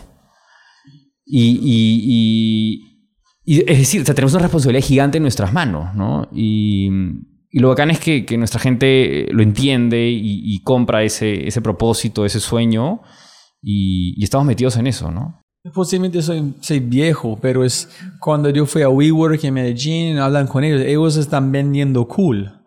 Nunca hablaron de felicidad, nunca hablaron de calidad de vida, solamente están, eh, cool con este en este. En ese, yo no quiero cool, yo, no, yo, soy, no, yo quiero al revés de que a la otra gente le gustan. Si posiblemente estoy, tengo un espacio ya, si ellos hablaron de algo que fue más humano, que no, hermano, con este cante de luz, con ese tipo de personas, no es cualquier persona puede entrar, voy a sentir, wow, este vale la pena porque van a mejorar mi calidad de vida, no un lugar cool. Mira, lo, lo, bonito de esta industria es que esta industria es más para, es más, es para más de un jugador. ¿okay? Sí, sí, sí. Esta industria no es para uno. Eh, lo bonito de esta industria es que, por lo que ha pasado en los últimos dos años sobre todo, y sobre todo por el hecho que el mundo corporativo está apostando por este formato, se está llegando cada vez más a la conclusión de que esta es la manera en que las empresas van a seguir consumiendo espacios de trabajo.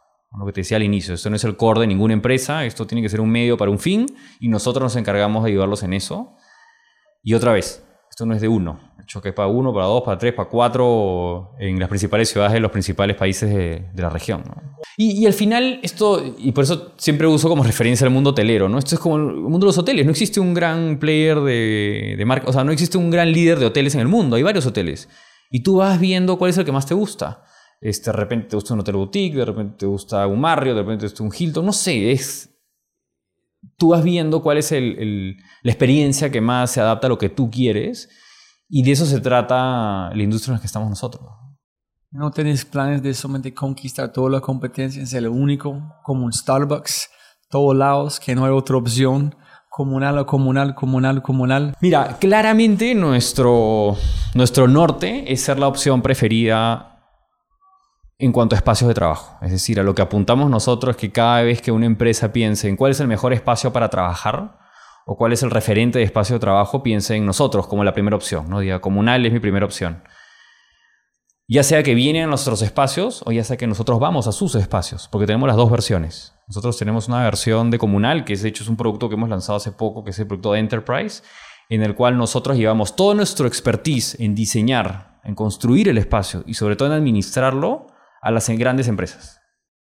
¿Cómo así? Es que si ellos van a arrancar una oficina en un lugar, ustedes van por allá para ayudar cómo armarlo, dónde es el, el de, no sé, el espacio comunal, dónde es ese espacio. En ellos tienen su edificio, solamente hacen el consulting. Eso. So no hacen nada de mantenerlo con Wi-Fi. Nosotros nos encargamos de todo. Solo, ¿Sí? Sí. So tú manejas toda su oficina. Sí. Pero ellos todo el espacio es de ellos. Sí. Ok. Es como si Global quiere venir acá, tiene todo el edificio, use ayudar a ellos, arquitectura, todo para hacerlo. Tal cual. Para funcionar. Ok. Es lo que llamamos, así como está el software as a service, en el mundo de tecnología pura, en nuestro caso es el workspace as a service, en el cual ya otra vez llevamos todo nuestro know-how, todos nuestros capabilities a las grandes empresas. Eh, ya tenemos dos buenos casos de éxito. Por ejemplo, en Perú, las oficinas de KPMG en Perú, las oficinas completas, o sea, todas las oficinas completas de KPMG en Perú fueron diseñadas por nosotros, implementadas por nosotros y finalmente llevamos el día a día de las oficinas. Nosotros operamos. ¿Ustedes tienen su propio grupo de arquitectos como Todo in-house, sí. ¿Sí? Sí, arquitectos, interioristas, in-house. Ok, entonces tenemos que devolver en tiempo para cómo llegaste a este punto. So, tienes un espacio, tú has dedicado, cuando empezaste a crecer y pensar, ese es como muy rápido, es casi tres años. Sí, de hecho dos años y medio, exacto. Sí, dos años y medio. No ser preciso o nada, pero sí. Es que te lo juro que cada mes cuenta, así que, que, que lo tengo tan presente. Este, eh, cuando hicimos, creo que hasta el local número 4, fuimos como lento y seguro. Para llegar al local número 2, 3 y 4 levantamos dinero de inversionistas ángeles. ¿Pero cuándo arrancaste? ¿Dos, tres? Eh, cuando yo ya estaba metido en el negocio full time, es que dijimos vamos a comenzar a crecer. Ok. Y ahí fue donde dijimos vamos a salir de solo estar en Barranco, que es esta zona hipster que te digo, y vamos a comenzar a ir a las zonas donde hay más oficinas, ¿no? las zonas más tradicionalmente conocidas. ¿En dónde fuiste primero? Primero nos fuimos a Miraflores. De hecho, en ese momento alquilamos un local que era tres veces más grande que el primero. Nos moríamos de miedo.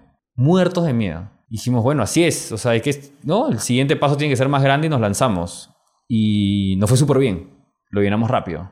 Dijimos, bueno, ahora vamos por el tercer local. Pero ¿cómo fue la parte de posición de mercadeo? ¿O fue solamente amigos de amigos voz a voz esta vez? No, igual, le metes plata pues un poquito a Google AdWords, le metes otro poquito más a Facebook, que algo más habíamos aprendido de advertisement ahí en el, en el tema. Pero dirigiste la- el, como la propaganda, la pauta a empresas grandes tratando de ocupar espacio como todo al mismo tiempo? ¿O fue más No, no, fue a pocos. O sea, el, el- el crecimiento del, iba de a poquitos. O sea, ahí es donde comenzamos a, a ver que llegaban cada vez empresas más grandes a apostar por nosotros. Eso no fue una estrategia de No, no, no, una llegó. de una. Llegó, no, llegaban solos. O sea, nada, gran parte de lo que hemos hecho ha sido como que la oportunidad se cruzaba adelante.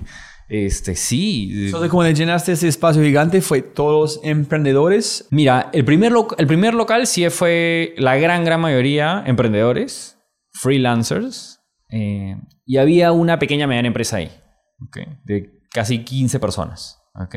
Lo que nos ayudó para el punto de quiebre para comenzar a pensar en más grande fue que Uber estaba iniciando operaciones en Perú y nos buscó para estar dentro de Comunal. Cuando tenía un espacio, ¿o Sí, cuando teníamos uno. buscaron ustedes. Eh, ellos no. eh, Cosas de la vida. Un cliente nuestro, un comunero, que estaba. En esa época, por ejemplo, cuando venían clientes nuevos, yo los sacaba a almorzar. Normalmente hacía eso, porque me gustaba, porque quería conocer a los clientes. Este. Nos hemos ido a celebrar sus cumpleaños, pero nos íbamos de fiesta. O sea, hacíamos más cosas porque obviamente eran pocos y podía hacerlo. Hoy no me daría la vida, pero me encantaría hacerlo. Y, y lo saqué a almorzar, este cliente que era nuevo, mexicano, de hecho. Este. Bruno se llama, Bruno Blackmore. Un gran tipo, hasta ahora lo veo. Ahora que estoy abriendo en México, de hecho lo he recontactado. Y él me dice: Oye, tu espacio está súper chévere. Uber debería estar aquí. Él era proveedor de Uber en esa época. Tu espacio, eh, Uber debería estar aquí. ¿Proveedor en qué sentido? Él le hacía todo lo que era el chequeo de seguridad, el filtro de los. Ah, ok. Es su empresa, ok. Sí, eso es lo que él hacía. Y, y me dice: Te los voy a presentar. Y me los presenta. Me presenta la country manager. ¿Cómo fue Patrick? Patrick Mori. No, aquí está Catalina, Catalina, colombiana. Ella vino a abrir eh, Uber acá a Perú. Es la country head.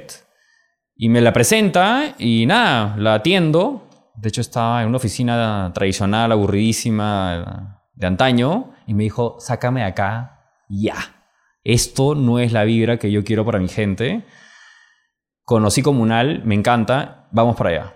Y tal cual, lo hicimos así. Y hay una anécdota bien bacán porque hasta ese momento todos los espacios que teníamos en Comunal eran en open space. Es decir, este gran piso de muchos escritorios y todo el mundo comparte con todos, todos mezclados.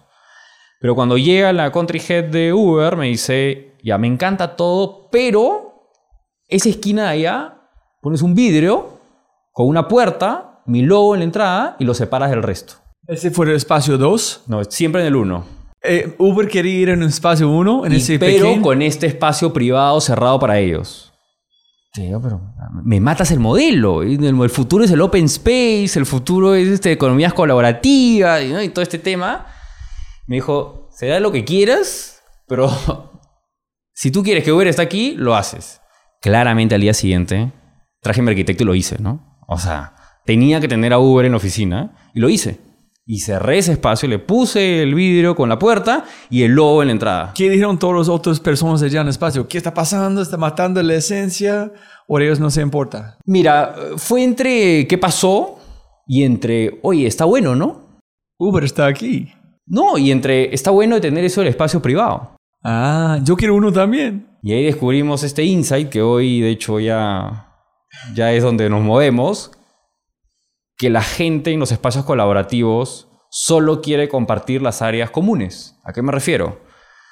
La gente quiere un espacio privado para su empresa, con puerta, con el logo en entrada, donde adentro está solo su gente, el espacio cerrado, y solo quieren compartir, compartir recepción, salas de reuniones, cafetería, más no esa parte de trabajo del día a día. Y nació a raíz de eso. Entonces, para que tengas una idea, en ese momento que fue ese chispazo y que nos lo pidieron, hoy más del 90% de nuestras ventas están en oficinas privadas. ¿Cuál fue la empresa más grande en el primer espacio antes de Uber? ¿Cuántas personas? Tenía, el anterior a eso fue una empresa que arrancó en 10 y terminó en 15 personas. Son 15 personas compartiendo con otras personas. Con otras personas. ¿Cada persona tuvo su propio puesto o llegas y... Cada uno su propio puesto. Sí. Pero todos en un gran piso y todos viéndose y mirándose. Es que así inicia el coworking hace muchos años. Así inició el coworking. Era un espacio de freelancers y de So, startups. cada persona con sus audífonos allá Sí, trabajando para sí, no sí, escuchar la Para no bulla. escuchar. Pero es que así inició esto. ¿Pusiste el logo en el vidrio gigante o fue una cosa En el pequeña? vidrio gigante. Lo pidieron así. So, fue- Había que atender al cliente. Sí. Entonces fue toda otra gente mirando y then boom, una industria de billones de dólares llegando. Y luego cuando comenzaban a llegar los tours de otros clientes que venían a conocer Comunal y a, y a- ¿no? y a consumir espacio, llegaban y decían, oye, ¿y esa oficina de Uber? ¿Por qué está separada con un vidrio? Yo quiero igual. No, pues, pero yo quiero igual, yo quiero igual. Y bueno, y como siempre se dice que el, el verdadero jefe es el cliente, Sí, sin duda. y el cliente siempre tiene la razón, el segundo local lo hicimos con la gran mayoría de privados. Enllenaste. Nos fue súper bien. De hecho, nos fue súper, súper bien.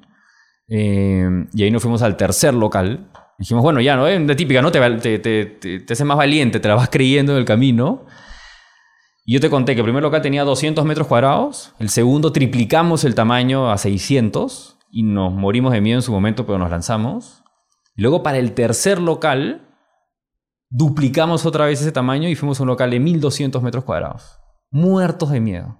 Y lo peor es que nos fuimos a la zona más tradicional de Lima, que es San Isidro, que es el centro financiero, donde están los más tradicionales.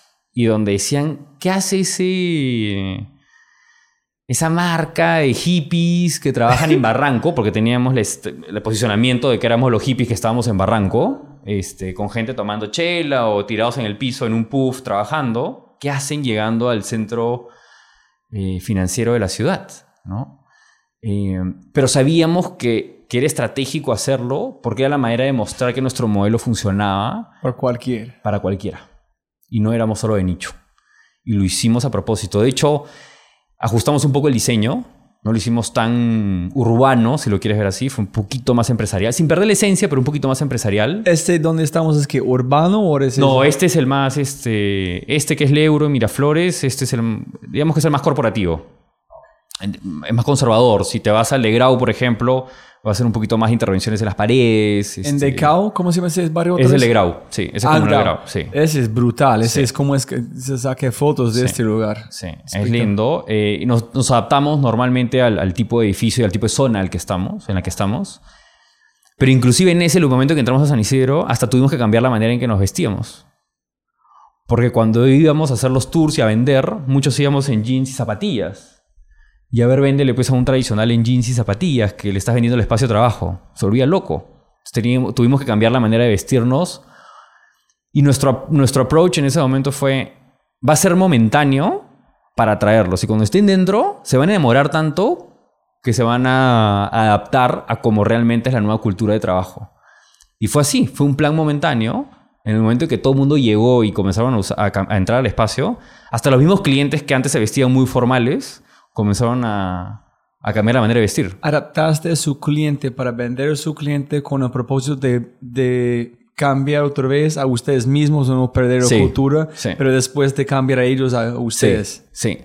Sabíamos que era el costo de la entrada. De hecho, hasta cambiamos la manera en, que- en las fotos que poníamos hasta en Facebook. O sea, nos adaptamos para romper esa barrera. Y una vez que la romp y teníamos claro que el en que ellos ya estén dentro, ya eran nuestros. Y dice, en poco a poco ellos como, eso es normal, ¿no? Ellos tienen que adaptar con la gente que están allá. Nadie van a como, si todos están usando jeans, entonces con una corbata, tienen que ser, esa es mi vida, no me importa de ustedes, o subconscientemente tú vas a empezar a modificar con la gente allá, sin ser consciente. Exacto. Porque también tampoco tienes que tener cuidado no perder la esencia. Pero tampoco puede ser tampoco tan, este, ¿cómo decirlo? Este, absoluto en decir, no, esta es mi esencia y me tienen que querer como soy. Nadie va a entrar al local.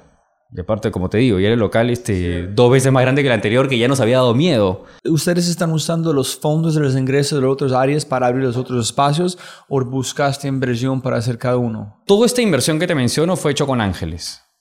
¿Ok?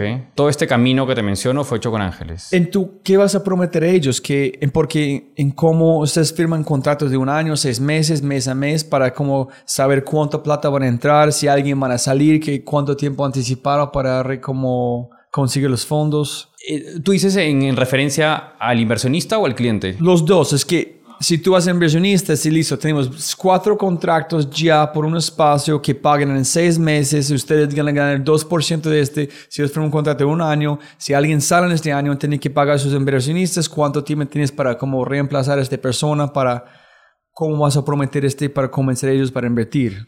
Mira, lo- lo- la parte buena es que tenemos, más que una promesa, que puede ser una promesa teórica de un papel, tenemos ya resultados reales de clientes que tienen alta renovación con nosotros. O sea, que tienen alta satisf- satisfacción y por ende alta renovación. Entonces tenemos un, tenemos un buen...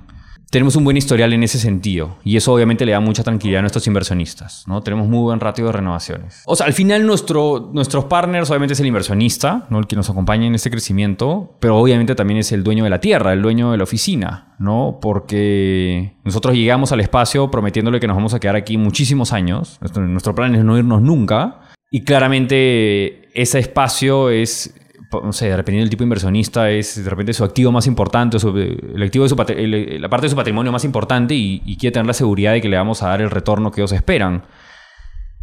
Y eso nos ayudó mucho en nuestro crecimiento, porque me atrevo a decir que nunca, pero nunca nos hemos demorado en pagarle a uno de nuestros landlords, nunca nos hemos de pagarle a nadie, nuestra gente, nuestro equipo. Y ese hecho ha generado de que la bola de nieve vaya creciendo, porque cada vez que tomamos un nuevo local, y hablábamos con el dueño de la oficina y le decíamos, queremos seguir en sociedad porque buscamos una sociedad en cada uno de los locales para hacer un comunal. Si tienes dudas, habla con el anterior. Y le damos los teléfonos. Llama al anterior y pregúntale si él está contento o no con nosotros. Entonces el del segundo local llama primero, el del tercero llama al segundo y así cada uno y siempre hablaban bien de nosotros. Entonces esa bola de nieve va creciendo. Creo que algo que nos ha diferenciado otra vez versus otros, otros jugadores en el mercado es que parte de los principios de comunal tiene que ver con preferir el camino difícil pero correcto versus el fácil e incorrecto, ¿no? Entonces siempre ha primado eso en todo lo que hacemos y, y en esa línea siempre hemos buscado una relación a largo plazo con, con los landlords, que los dueños de la tierra que son nuestros uno de nuestros principales este, eh, partners. Y lo que le decimos es, y eso es parte del modelo global, no lo hemos inventado nosotros, ellos ponen parte del capital para la implementación, parte de lo que ves, eso se lo reconocemos en el alquiler mensual, y en muchos de los casos inclusive repartimos las ganancias del local. Entonces en vez de de repente decirle, te va a pagar, no sé, por decirte un número, voy a pagarte 15 dólares al mes por alquiler, te va a pagar 10, y el saldo nos vamos a repartir las ganancias del local. Eso que otra vez no es que hemos inventado la pólvora, es algo que existe en el mundo hotelero, es algo que existe en otros coworkings a nivel global, es algo que nosotros también aplicamos y alinea los intereses en el largo plazo con el dueño de la tierra. So, el mejor que ustedes van con su negocio, mejor ellos van también.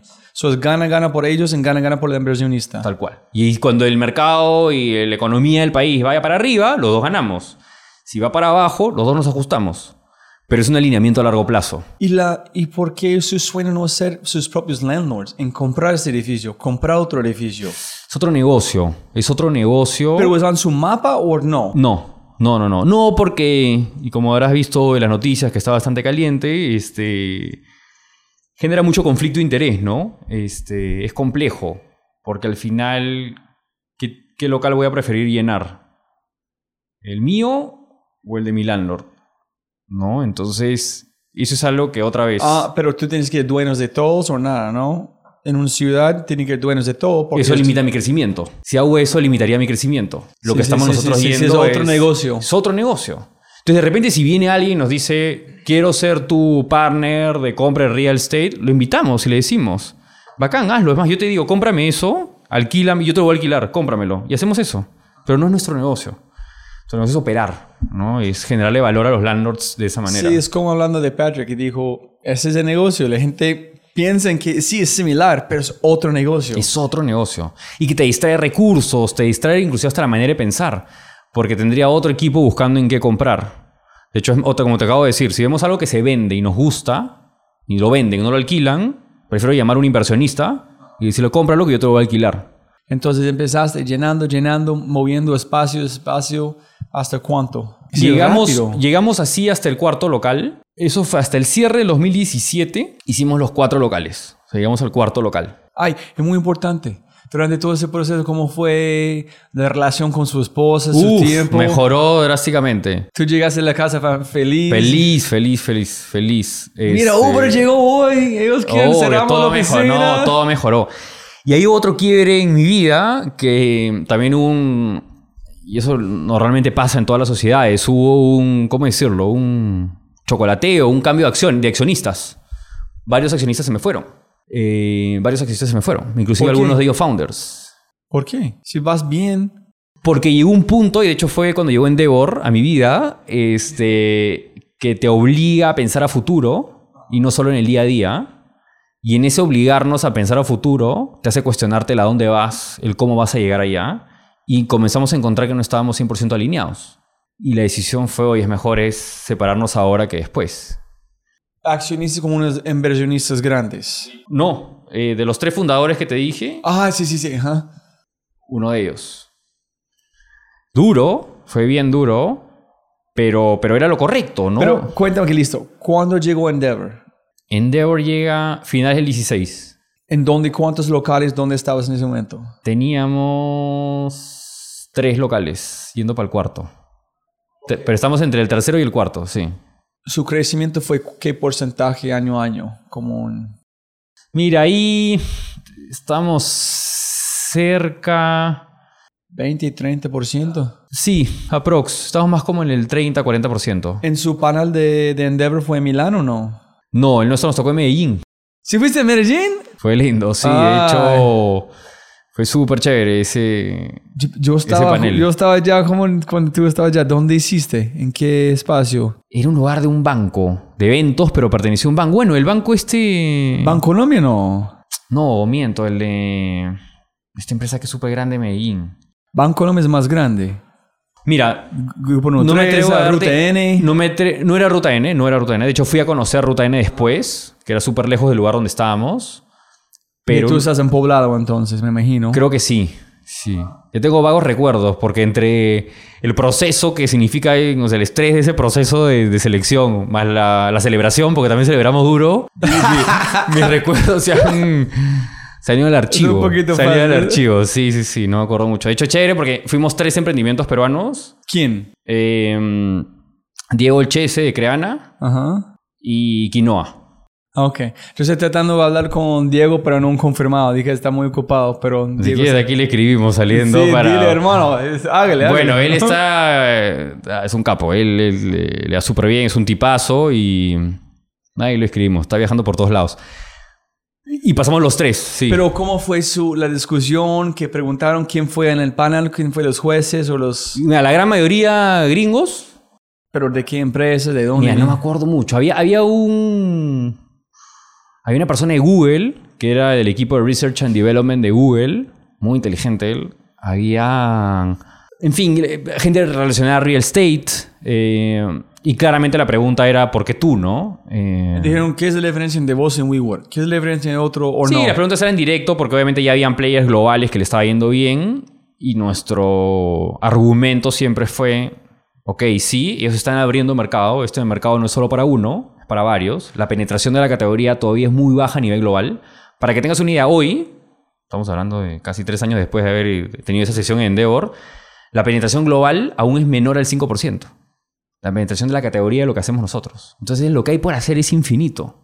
Y no existe un super líder en la categoría, es decir, no existe un único que tenga todo el market share. Hay tanto por hacer. Hay industrias que sí lo tienen, pero esta no es una de ellas. Yo pienso también eso, esto es una consecuencia natural, como biológicamente, en ese sentido, como sistemas de a dónde van las empresas grandes, que van a empezar más pequeña, más que- pequeña, van a ser más diversos, más como módulos, células, van a buscar más espacios para llenar como ustedes. Entonces, Sí. mientras ustedes crecen, las otras empresas van a empezar a diversificar en ser más espacios. Entonces, muy natural este crecimiento de los dos hasta un equilibrio de grandes pequeños, yo pienso.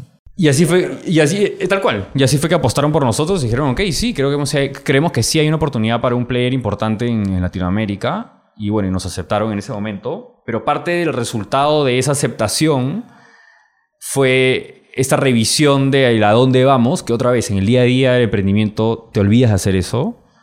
Y nos llevó a concluir en ese momento al grupo de socios de que no todos estábamos yendo al mismo camino. Y nos dividimos. ¿Ellos están allá también o solamente vos?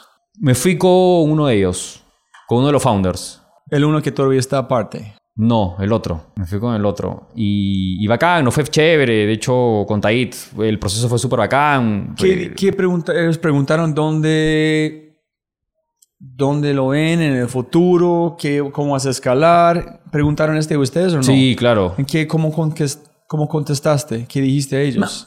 Más que te lo pregunten en el momento de la, del, del, del pitch final del proceso, te lo preguntan en la previa. ¿Cómo te preparas para llegar a eso?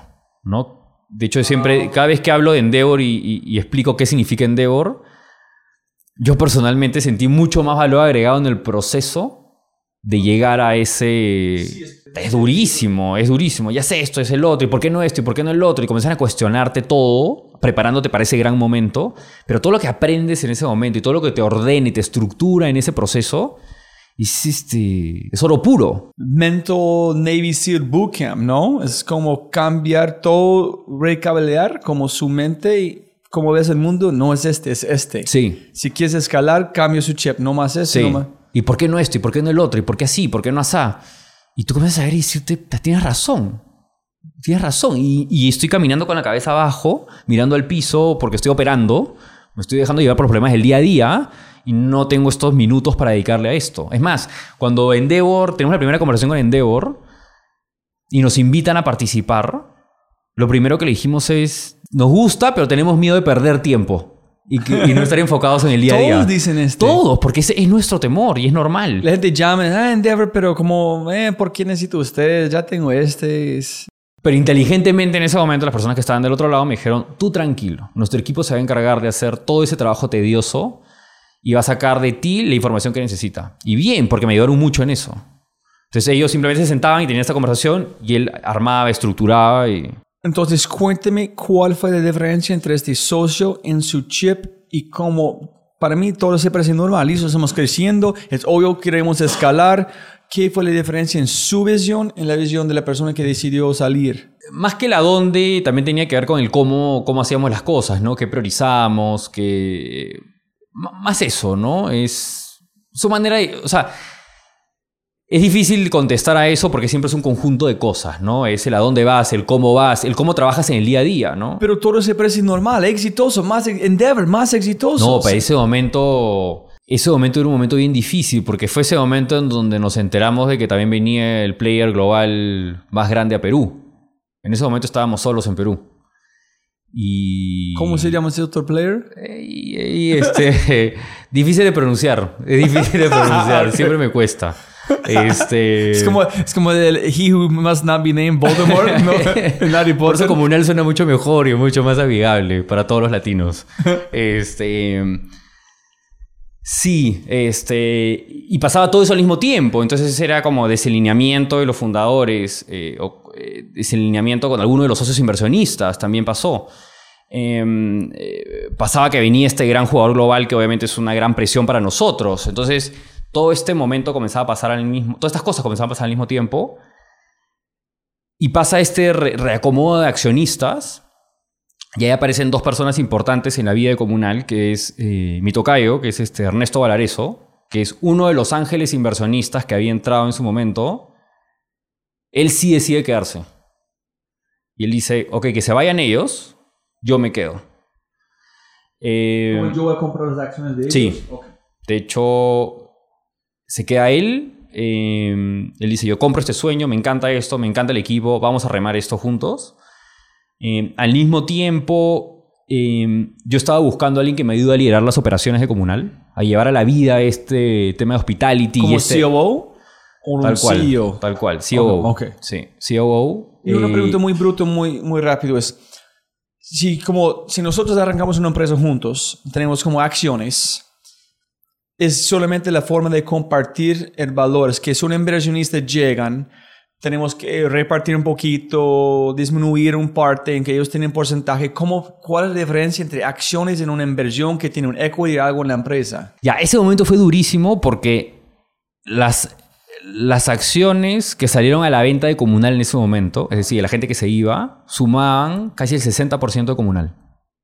Es decir, en ese momento, otra vez, contexto, Sí, sí, sí. se me iba la mitad de, mi, la mitad de mis socios, entre ellos un fundador. Este, venía el player más grande global y el 60% de las acciones de Comunal estaban a la venta. O sea, ahí sí estaba otra vez este, a punto de que me dé algo. Entonces, que ustedes, si ustedes tienen 20% cada vez que tienes inversionistas, ustedes están vendiendo un porcentaje de la empresa, ¿no? Sí. Entonces tú tienes que decidir, vendemos, tenemos 20, vendemos un poquito más, Pero claro, pero en ese momento los que nos quedábamos teníamos 40%. pero tú dices 60 están los que se el- iban, se iban, vendían el 60%. La mayoría que pueden tomar así es, Que cualquiera podía venir, se lo compraba y terminaba el sueño.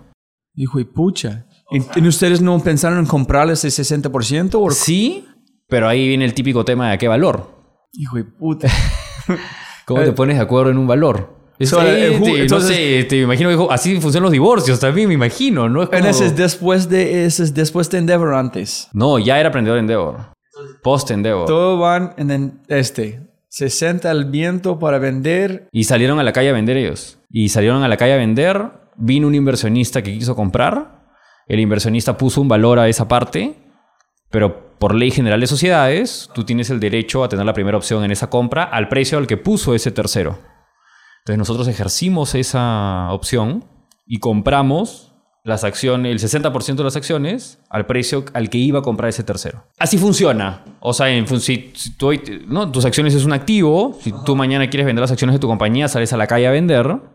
Este, pero si hay un tercero que quiere comprarlo, tú primero tienes que preguntarle a los accionistas actuales si ellos quieren pagar lo mismo. Ellos- si ellos quieren pagar lo mismo, se lo llevan ellos. Y si no, se lo lleva el otro. Pero siempre primó la confianza con, con toda esta sociedad. Siempre, siempre. Y hasta ahora, o sea, eso es este. Ojo, no, no, no hubo ninguna. Nada malo de, de- de por medio. Simplemente, oye, no estamos alineados en a dónde va esto y queremos salir y ya está. Pero ¿dónde sacó el valor de las acciones? Esta persona pagan un tercero para hacer una evaluación de la empresa. No, no, no, no. Acá eh, lo que he aprendido en este mundo es que las cosas cuestan lo que, lo que uno está dispuesto a pagar. Y si tú sales a pichar y el otro dice, yo, yo creo que esto vale tanto, ese es el precio. pues. So el man llegó, ese es que yo, ese es el valor de Ese valor de mí, comunal. que yo pago. Sí. Y dices, listo, compramos por este. Sí. En él no tiene la opción de superar este precio y ofrecerte más. Nosotros ofreciendo lo mismo teníamos el derecho a tener la primera opción y quedarnos nosotros. Ahora, el resto que estábamos ahí compramos eh, todas esas acciones, ¿no? Y ahí entra la segunda persona importante en ese momento de Comunal, que es quien te mencioné hace un segundo, nuestra COO, es Mali Oicochea. Mali Oicochea eh, venía de ser country manager de la cadena de hoteles Accort, la cadena francesa. Era la country manager de Perú. Ella la conocí en Comunal haciendo un tour. Yo le hice un tour a ella, porque en esa época yo vendía. Este, todos los deals, prácticamente todos los deals los vendía yo. Y yo la atendí, nos conocimos. Y luego comenzamos a negociar para ver si Comunal hacía coworkings en sus hoteles. ¿no? Porque ella era la country manager y administrar los hoteles del país. Y obviamente la, la, eh, la relación cambió en el momento que le dije, oye, ¿por qué no mejor tú vienes a trabajar conmigo y eres mi socia? Eh, logramos convencerla eh, y ahora ella es mi socia. Y ahora ella es mi socia. Y ella es quien dirige las operaciones de Comunal. Qué suerte. Todo pasó al mismo tiempo para conectar puntos. Tal cual. Y siempre digo que, que sí, que hemos tenido mucha suerte en el camino, pero creo que la suerte también es el resultado de, de- de hacer bien las cosas y, y esa siempre ha sido nuestro mantra, ¿no? Y, y otra vez, creo que nos ha devuelto la vida con, con buenas cosas. En ese momento fue un hito importante en Comunal porque sí sentí que tenía un equipo, eh, que mi equipo iba mejorando, que tenía cada vez más, este, más personas talentosas trabajando conmigo y que las chances de éxito iban a ser cada vez mayores. O para resumirte, arranco ese siguiente año con un cap table ordenado, porque ya con pocas personas trabajando, sobre todo trabajando en la compañía, teníamos las acciones. Mi tocayo, que inició como ángel inversionista, eh, también comenzó a trabajar conmigo, porque justo dejó de trabajar en el mundo corporativo, le venía el mundo de las minas, o sea, un mundo nada que ver, y comienza a trabajar conmigo. Y Malit, obviamente, también metía en esto, y los tres metidos al 300% en esto, comenzamos a crecer. Pero lo primero que nos pusimos como tarea antes de acelerar el crecimiento fue buscar a un inversionista institucional. Era nuestra serie A. Oh, ¿sí? ¿sí? Sí, sí. So, Entonces, fuiste para un Series A. Me fui a mi serie A. Sí. Este... ¿Sabes qué dijo? Tú puedes corregirme. eh, Hablando con Ignacio, dijo algo que le- posiblemente la gente tiene que entender en emprendimiento es que está bien crecer y no conquistar. Es que es buscan otro angel investor, buscan otro seed, mejorar sus números, mejorar su negocio, en crecer. Pero cuando tú preguntas por un seed A, tú estás diciendo vamos a conquistar el mercado, vamos Sí. a ser una empresa de billones de dólares. This is no more bullshit. Es igual. este Ese fue el ustedes. pensamiento, porque ahí fue como, estábamos back on track, estábamos otra vez captable ordenado, un equipo más robusto que antes, así que teníamos que retomar el sueño. Pero ¿quién tuvo el chip de decir buscamos este seed, vamos por las estrellas, vamos para la luna? Te diría que del grupo soy el más este, soñador y optimista del grupo y es el que siempre está un poquito empujando esa línea. Yo creo que realmente estamos muy bien encaminados a ser los mejores de Latinoamérica y a ser un muy buen player en Latinoamérica. Ese sueño ha ido creciendo cada vez más y se ha ido robusteciendo obviamente cada vez más, pero es algo que siempre hemos tenido eh, como meta. ¿Sabes algo? Es, es interesante. es- si tú vas a preguntarme cuando está investigando, primero como es como la forma que yo escogiendo los emprendedores de Endeavor, yo fui uno a uno. Y empezando, primero LinkedIn, para el que han estudiado qué es, qué tipo de cosa, sus redes sociales si tienen, y también la página web. Entonces, pues, es un espacio coworking, no me importa. Para mí es, eh, ok, es boring, whatever. Pero yo vi su página, luego dice, ush, ese es limpio. Me gusta la forma que ellos hacen las cosas. Es decir, yo quiero hablar con ellos porque es un mercado interesante. Entonces, estoy muy feliz que Qué bueno que te gustó. sí que todo lo que ustedes han hecho es, sí, es, es- ustedes han hecho las cosas bien. Y, y- y te lo juro, lo hacemos con, con un montón de cariño y de ilusión y, y, y es auténtico nuestro interés. O sea, ese tema de apasionarte por el cliente y tenerlo contento, no, no lo decimos porque es lo típico que tienes que poner en un papel o, en una, o, o imprimirlo en una pared, sino porque es auténtico el interés. O sea, nos, nos importa, nos gusta, es nuestra obsesión, nuestra pasión. Hemos cometido errores. O sea, le hemos, hemos metido la pata en varias cosas en su gran mayoría nos ha enseñado muchísimo para que no vuelvan a pasar, pero así es, así funciona, ¿no? Creo que lo importante, y siempre hablamos con el equipo, ¿no? No es que el error pase o no pase, van a pasar errores. El punto es obviamente minimizar esa probabilidad, pero sobre todo cómo reaccionas ante ese error y cómo aprendes ante ese error. Y eso nos va a hacer mejores al día siguiente. Y creo que el equipo lo está haciendo súper bien en esa línea. Y, y otra vez, los resultados nos acompañan. O sea, tenemos clientes súper contentos con nosotros y ahora lo queremos llevar al resto de la región. ¿Nunca has tenido de cerrar un espacio? No, nunca. Ah, qué chévere. No, no, nunca. Todos nuestros espacios están 90% ocupación. En algunos locales tenemos lista de espera. Este en el que estamos está más de 100%, de hecho. Sí, este está topado y es lista de espera que queriendo venir a este local. ¿Cómo fue cuando separaste con el otro accionista, otro fundador? ¿Fue duro o fue sencillo? ¿Qué- Duro, es duro, obvio. ¿Por qué? Mira, ese, ese es común. Ese, es- ese- yo nunca he escuchado que es, listo, tú vas por allá, no estamos alineados, toma la, estamos bien, me voy por acá, tú vas por allá, mucha suerte. Sí, pero es el postmortem, no como te lo cuento ahorita. o sea, este, no sé, te cuento cómo te fue con tu exnovia y tú vas a decir, no, pues, pero hoy somos amigos. Pues si te acuerdas del día a día de cómo fue ese proceso, fue duro. Es igualito. Yo, yo pregunté como justo el fundador de Viva Air. Estás aquí en Perú. Eh, William Shaw fue mi podcast, es de Viva Medellín, es mexicano, ahorita es presidente de Interjet. Pero un- es un consejo que él dijo, porque el mejor fracaso para mí fue igual que tú dijiste. No, pero tú no dices su favorito, pero dijo, fue aprender que cuando escoges tus socios, mi, mi ex socio fue espectacular, brillante, pero la visión de la empresa fue completamente diferente. Entonces, tiene que escoger un socio que la visión para la empresa es igual. No puede ser diferente dónde quieres ir, en por qué quieres hacerlo. Y en esa línea soy fiel creyente de que, y me incluyo en eso, de que habemos personas para cada etapa del emprendimiento. Habemos socios para cada etapa del emprendimiento y habemos, ¿cómo decirlo? Este, trabajadores para cada, una- para, cada etapa, para cada etapa del emprendimiento. Eh, y eso otra vez, lo repito con mi equipo y lo repito con mis socios, porque tenemos que ser, eh, ¿cómo decirlo?, inteligentes, suficiente, suficientemente inteligentes y responsables para con la compañía, de realmente decir, oye, yo para esta nueva etapa ya no soy la persona. Y te digo, me incluyo porque, porque así es. O sea, así es y, lo tengo en mi cabeza y, y lo tengo en mi cabeza porque es algo que, que me obliga a mí a mejorar, a aprender, a prepararme para la siguiente etapa. Es totalmente distinto manejar un local que cuatro. Cuatro que versus 12 que somos hoy.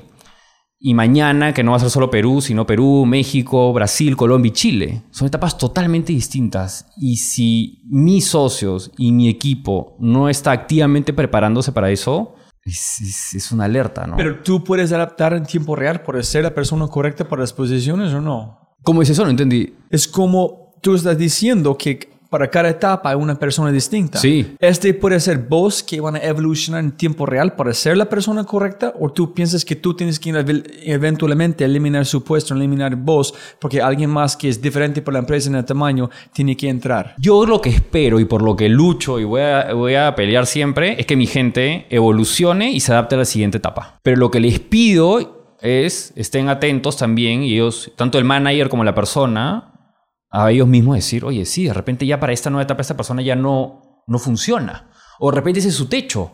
De repente su techo es solamente llegar a administrar esta cantidad de locales. Y, y no es que esté mal, o sea, es como, así es, no pasa nada, ¿no? Este, y nos ha pasado con varias personas, gente que me dolió en el corazón que se me vaya, eh, que ha sido de mis primeras personas en el equipo, pero ellos mismos vinieron a decirme, Ernesto, ya no soy yo, necesitas otra persona. O sea, pero dolor en el corazón, o sea, pero, pero aplaudo esa fortaleza en decírmelo, ¿no? Y, y es interesante que dijiste este, como el, el ex gerente de, de Uber Colombia, que fue mi podcast, un hombre de Wharton, un genio. Y yo estaba preguntando sobre todos los problemas con Uber, con el clima, la, la cultura, todo. Y digo, no, es que Uber fue un adolescente. Este fue la época de empresa adolescente. Como trabajar duro, sacrificar. Este fue la época como un teenager. Está bien, no más. Es, la empresa cambió. Necesita un CEO, es más maduro, más adulto. Tiene que cambiar mentalmente toda la cultura de la empresa a través de personas. Eso es un poco diferente, Sí. como tú dijiste. Sí, y, y de hecho siempre reconozco mis errores y creo que hay muchas cosas que, que por mejorar de mi parte. Este, y, hoy trato de reconocerlos rápido y, y- y- y- y corregirlos rápido, ¿no? Sobre todo corregirlos. Y eso es lo que le pido a toda mi gente, ¿no? Que es la única manera de llegar a donde, a donde tenemos que llegar, ¿no? Entonces, ¿llegaste a CD o no? Llegué a mi Series A, sí. ¿Dónde Es- fuiste? Eh, hay también una historia curiosa. Eh, en ese momento me volví a llenar de energía y dije, ahora sí, volvemos a buscar comernos el mundo, comenzando por Latinoamérica. Y me fui con Endeavor a un programa de speed dating eh, con inversionistas en Nueva York. Pero, ok, espera, espera. ¿Dónde, ¿Cuántos locales en ese momento? Seguía Antes de con cuatro. ¿Siguen con cuatro? ¿Aquí cuánto tienen Perú ahorita? Hoy 12. Hijo puta. Sí, hoy 12. Pero ahí seguíamos con 4. Porque ¿qué pasó? Que todo este tema de accionistas y vainas distrajo nuestro crecimiento y durante un año no abrimos ningún local. Ay, ¿en Entonces serio? todo el 2017 no abrí nada. Fue como armar un rompecabezas. Era nueva. armar la casa otra vez. Pero, listo. Cuando tú fuiste speed dating, fuiste, listo. Vamos a abrir este barrio porque este. Vamos a abrir este espacio de este tamaño aquí. Como tuviste un plan, en vamos a México, vamos aquí. O solamente fuiste, vamos a, necesitamos crecer, necesitamos plata. Teníamos un, un plan bien en borrador, en el cual el plan decía, vamos por Latinoamérica, eh, tales, tales países, y necesito un ticket de tanto. Pero los ocho locales que tiene ahorita no fue en este plan. Estaba en ese plan. Pero los ocho exactamente o solamente crecimiento en Perú. No, ese papel decía cualquier cosa en esa época. No, olvídate, no. no. Ok, ok, so, es- no sé. No, ese momento, y aparte, no sabía ni a lo que iba. En mi vida había, había hecho eso, ¿no? O sea, había levantado dinero con Friends and Family, que, que es otro mundo, que es más un tema de que te caiga bien y confíes en la persona, versus un inversionista de riesgo que, que hace eso todo el día y es un mega Ok, mostrón, ¿no? Ahí-. Entonces, Endeavor, Nueva York. ¿con Nueva quién York. más? Entonces, bueno, ahí con mis nuevos socios, si lo quieres ver así, el nuevo cap table reordenado, estaba la discusión. Oye, ¿levantamos plata de más ángeles o levantamos plata de un institucional? Institucional porque es la única manera de crecer rápido. O sea, ya tenemos que... Es como, ya fuimos a la primaria, ahora toca ir a la secundaria. Ya toca el siguiente nivel, tenemos que ir a un Series A, un institucional tiene que invertir en nosotros. Institución es qué? ¿En qué en ese Idealmente sentido? un VC, ¿no? Como alguien como un Sequoia, un BlackRock, Claro, ese claro, tipo de sí, cosas. un venture capitalist, Menos de que un como cuatro angel investors, cuatro seed investors, uno grande que ponen toda la plata. Exacto. Y que te acompañe en las siguientes rondas, ¿no? Ah, ok. Que es la ventaja. O sea, el, el, el- el ángel tiene un tiempo límite y una billetera límite para acompañarte. ¿Y ustedes tuvieron una junta en este momento o no? ¿Cómo es eso? ¿Una junta, un directorio, dices tú? ¿Un ¿Es board? una junta? Ajá. ¿Ustedes tienen uno? No, ahorita? no, no. Era entre socios nomás. En todavía no tiene uno. No, hasta, hasta ahí era socios. Ok. Hoy lo tenemos, pero solamente eran socios. Porque a veces cuando buscan ese Series A, está buscando gente también que son parte de un board para avisarte en el futuro. No estábamos tan evolucionados en eso. O sea, no estábamos todavía tan en eso. Pero sí teníamos claro que teníamos un buen producto y lo queríamos extrapolar en la región. Ok, so, so, sabes, alguien grande pone la plata que está ya por el Series B, C, si necesitamos este, que están por el long run con nosotros. Tal cual, eso es lo que buscábamos. Y Endeavor nos propone y nos dice, oye, justo hay un speed dating con VCs, en, con Venture Capitalists en Nueva York, ¿por qué no van? Sí, pues no, ¿por qué no vamos? Y nos fuimos a pichar a, a Nueva York. Fuimos por el sueño americano. Y 10 de 10 inversionistas, porque tuve 10 sesiones, ¿Cuánto tiempo cada sesión? 15 minutos, con descansos de 5 entre cada uno. En cada uno preguntar la misma cosa. Sí. Todo, todo el mundo preguntaba lo mismo. Lifetime value, ¿cuándo es este? ¿Cuándo es la inversión de 5 años? Peor, todos arrancaban así. Te decían, ¿de dónde eres? Perú. Ok, ¿eso está en Latinoamérica? Sí, en Latinoamérica. ¿Estás en México? No. ¿Estás en Brasil? No. Ok. ¿Cuánto quieres levantar? 5 millones. Ok. Te voy a dar tu teachable moment. Porque vienes de Endeavor y esto es parte del coaching. Regresa cuando estés en México y o Brasil. Y dos, regresa cuando me pides un tic, cuando me pidas un ticket mínimo de 20 millones de dólares. ¿Este cada uno dijo igual? Todos. 10 de 10. To- así arrancaban todas las conversaciones.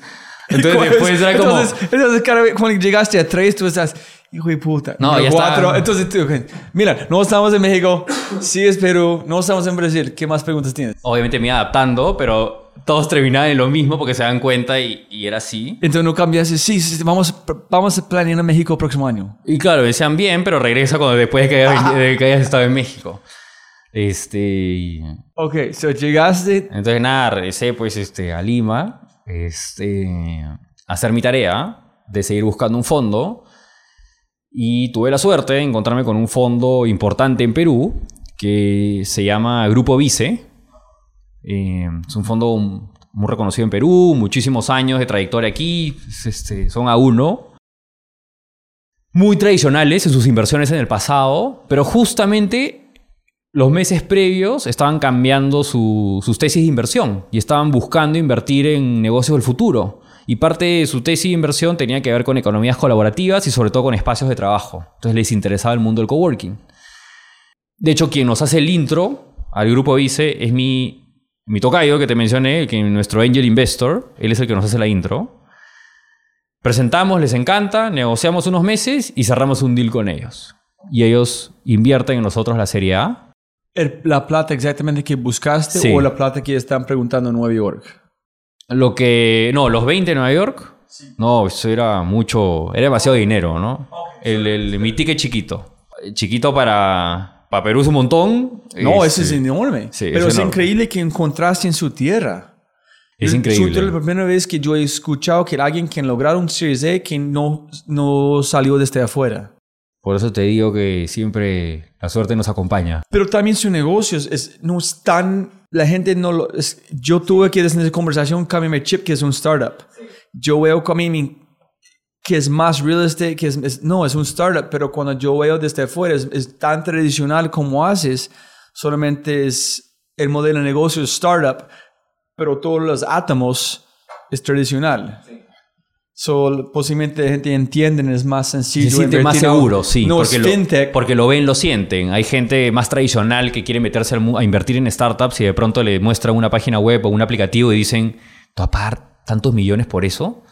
Está en tu celular y está en internet. Cuando ven esto, se sienten más seguros. Esa es la ventaja de nuestro negocio Chévere. para atraer a un inversionista que tiene un background más tradicional. Súper. Entonces ellos dijeron, sí, aquí es la plata. Y nos dieron el dinero. eh, y con ese dinero en el banco, pues salimos como locos a ejecutar. ¿no? Y así fue que pasamos de 4 a 12 locales Como Monopolo, en 9 meses. como Monopoly. Pero fue así. Sí, ¿En, cu- en cuánto tiempo? Ocho. 9 meses. O sea, ¿Uno casi cada mes? sí, ¿O lanzaste? había meses en que abríamos dos. Sí, pero exactamente 9 meses pasamos de 4 a 12. ¿Y cómo identificarse los espacios? ¿Basado en necesidad? ¿Gente llamando? ¿Gente allá? Teníamos los dos, entre que nosotros buscamos proactivamente y entre que los landlords se pasaban la voz de que Comunal tenía estos buenos deals con los dueños de oficinas y entre ambos hicimos una buena lista de clientes y fuimos a cerrar con la mayoría. Sí, yo nunca voy a imaginar tanto el, el poder de hacer las cosas correctas en, en voz a voz en un espacio como si era un doctor, un mecánico que no van a él, que ayuda a ustedes, que gente dicen comunas viene. Ah, yo quiero, porque yo conozco gente que han dicho es feliz allá en Esteban. Por eso la importancia, y eso es otro de los valores en los que nos basamos en Comunal, el, el impacto de hacer las cosas bien, paga, paga hoy, paga mañana y paga siempre. Y creo que otra vez, todo lo que se está leyendo en las noticias de, de otros players globales, este, que, les está reven- que les está reventando en la cara, eh, tiene que ver con eso, ¿no? Este, tiene que ver con eso, ¿no? Entonces, en fin, el, el- el punto es, es que sí, en ese momento le- le- logramos levantar ese capital, ya teníamos un hermano mayor que nos acompañaba en este crecimiento, un hermano mayor que nos daba el dinero para poder eh, darles este kit de bienvenida a estos señores que llegaban al país, este, y en vez de achicarnos o en vez de tener miedo y decir, viene el más grande y qué pasará, mejor esperamos a ver qué pasa, salimos con todo a mejorar nuestro servicio más aún, a buscar muchísimo más locales. Y hasta ahora cuando me preguntan, oye, ¿y cómo vas? Le digo, mejor que nunca. Es más, cuando tengo mi gráfica de crecimiento, está claramente el Series A y la entrada de estos señores, que ese ha sido mi breaking point. Entonces ya cuando, listo, 8, ese fue 2018. Esto fue inicio de 2018, es que comenzamos a ejecutar eh, los planes que venían detrás del Series A. Este todo pasó rápido. Rapidísimo. Hijo de madre. Rapidísimo. Y ahora estamos a días de abrir nuestro primer local en México. Y tú vas para allá para vivir. Y yo me voy por allá. Sí. ¿Y cuándo después de México? ¿Dónde? ¿O más espacios de México? ¿Es conquistar México después? Eh, justamente estamos ahorita afinando los hitos, ¿no? Los milestones de Comunal para los próximos eh, meses y años. Pero nuestro endpoint es tener una presencia en Latinoamérica bastante importante. Entonces, ya, ¿cuándo vas a buscar un Series B? ¿O este grande? de- Eh, de hecho, en pocas semanas lo hacemos. Eh, en pocas semanas salimos a hacer el Series B. De hecho, estoy... Porque ya decir, sí, estamos en México. Porque tengo un muy buen caso de éxito en Perú, en el cual he demostrado que tengo buenos KPIs y tengo sobre todo un buen producto con el cual el cliente está súper contento, que creo que eso es lo más importante. Se ha demostrado que el producto funciona y es un producto superior. He demostrado eh, nivel de, de crecimiento acelerado. De hecho, en los últimos meses hemos crecido 15% mensual. O sea, que es una locura. ¿En qué sentido? ¿Que le- llenando espacios? Porque solamente ustedes tienen como... Su cap sí. eh, Ay, pero tiene la consultancy, que Sí, es... sí, tenemos los dos. ¿Cuándo lo arrancaste con el consultancy? Hace siete meses. En este fue... Tú sabes que ese, el tema de consultancy, que es este workspace as service en el cual nos metemos en las oficinas de los clientes y le damos el servicio, también nació porque un cliente lo pidió. Porque vino un cliente grande que vino y me dijo, me encanta tu local, me encanta lo que haces, pero tú vienes a mí, yo no voy a ti. ¿Por qué? Porque este edificio es mío, tú vienes a mí. En ese momento no tenía recursos para poder atenderlo, pero el momento en que entró la serie A, dijimos, hay que correr a ejecutar esto. Pero sin marca comunal. Siempre con comunal.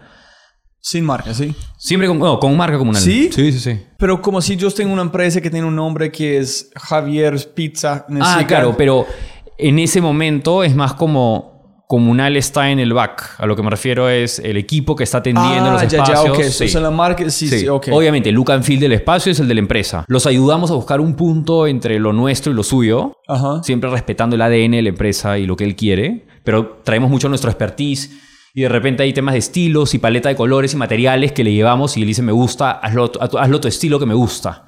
Ah, yo pensé que la forma que tú arrancaste con la consultoría fue, ok, tenemos el producto, solamente podemos escalar a un punto, necesitamos más productos, tenemos distribution, ¿cómo vamos a es- este es meter más productos? Aquí es... No, fue que el cliente vino, lo pidió y dijimos, oye, ¿verdad? Pues no, nosotros podemos hacer eso. Más o menos el caso del primer privado con Uber eh, hace unos años fue el mismo caso con un cliente que dijo, ¿por qué no hacen esto? Y dijimos, ¿verdad? Pues lo hacemos. Y nos lanzamos y lo hicimos.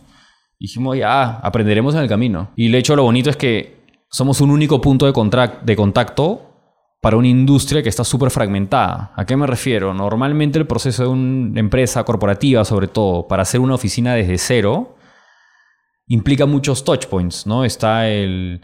Primero tienes que buscar el espacio, luego tienes que buscar un arquitecto que lo diseñe, luego, luego alguien que lo implemente, luego tienes que buscar a todos los proveedores que te dé el internet, la limpieza, la seguridad, etcétera, etcétera. Todo ese proceso que es un dolor de cabeza, lo resumimos en solamente nosotros, en un solo punto de contacto, que le podemos llevar todo nuestro expertise, que ya tenemos en, en economías colaborativas, que es lo que ellos quieren, perfecto. Y aparte le entregamos eficiencia en costos, un look and feel super cool. Pero ¿qué piensas si yo olvidé durante la conversación? ¿Este fue parte de la, de la propuesta inicial? ¿Hacer todo? Sí. O- ok. Sí. So, siempre desde el inicio fue limpieza, wifi, Cuando el cliente todo. vino a pedirnos, nos pidió todo. Y dijimos, vamos por todo. Sí, él pidió todo y dijimos, Ah, vamos por ese es todo. como tú dijiste. Sí, es, es nadie tiene un enfoque de negocio que es mantener el espacio. Ese es nuestro enfoque.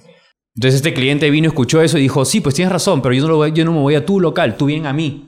Hazme todo. Yo intenté armar un startup de plataforma de online de um, donaciones, micro donaciones por como crowdfunding, pero para cosas sociales, porque dije, ¿cómo es posible que este cirujano que quiere operar en 20 niños en lugares tiene que hacer mercadeo, un video, web copy? Ese es nuestra expertise. So, danos la plata, garantizamos tú que necesitas plata, danos 20%, en, tu- en hacemos todo, en tú haces que tú eres mejor.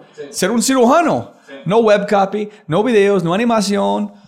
So, sí, es, toda la gente tratando de hacer todo. ¿Y es para qué? No. O sea, es como, esto no es tu core, déjalo de lado, ¿no? Muy poderoso la Súper propuesta de poderoso. valor. Súper poderoso. Otra vez, como te digo, tenemos muy buenos casos de éxito en Perú y los queremos llevar rápido al resto de la región.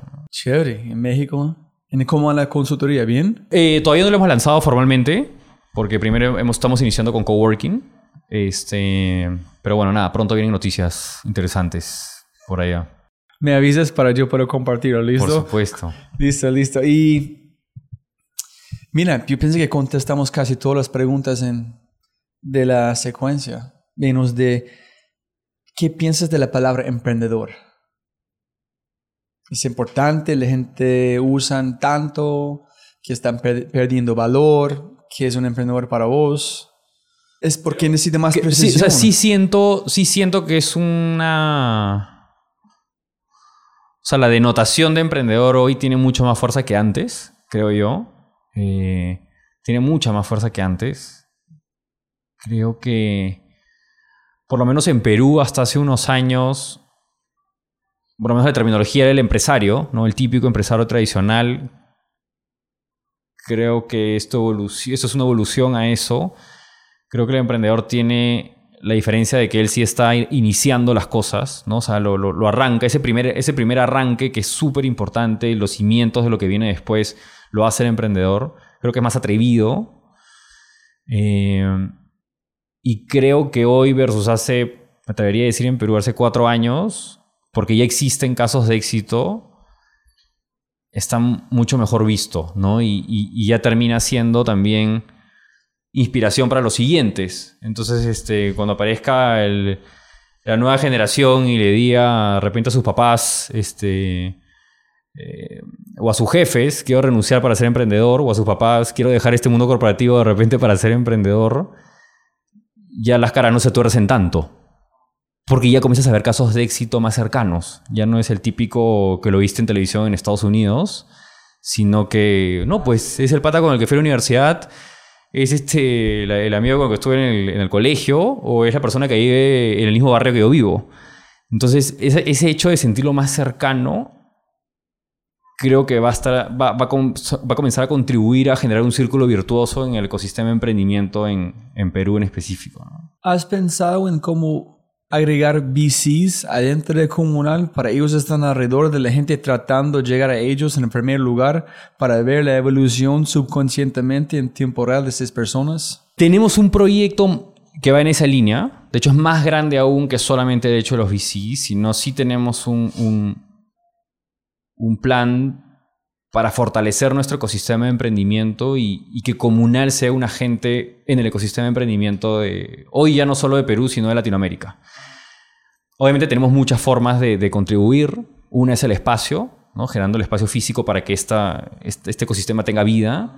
Eh, otra es a través de estar cerca de los emprendedores. O sea, nosotros somos un emprendimiento, somos un caso de emprendimiento y qué mejor que nuestro equipo y yo mismo dedicarle horas, hombre, a eso, a inspirar a los siguientes, a jalar a los siguientes, a ayudarlos a que tengan un camino de repente más eficiente que el que hemos tenido nosotros. Y eso es parte del ADN comunal.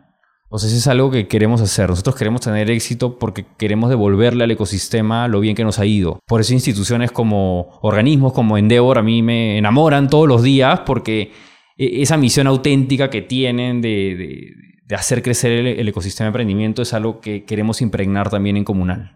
Pero mira que hemos Ustedes saben cuando alguien mueve de dos espacios a cinco a diez.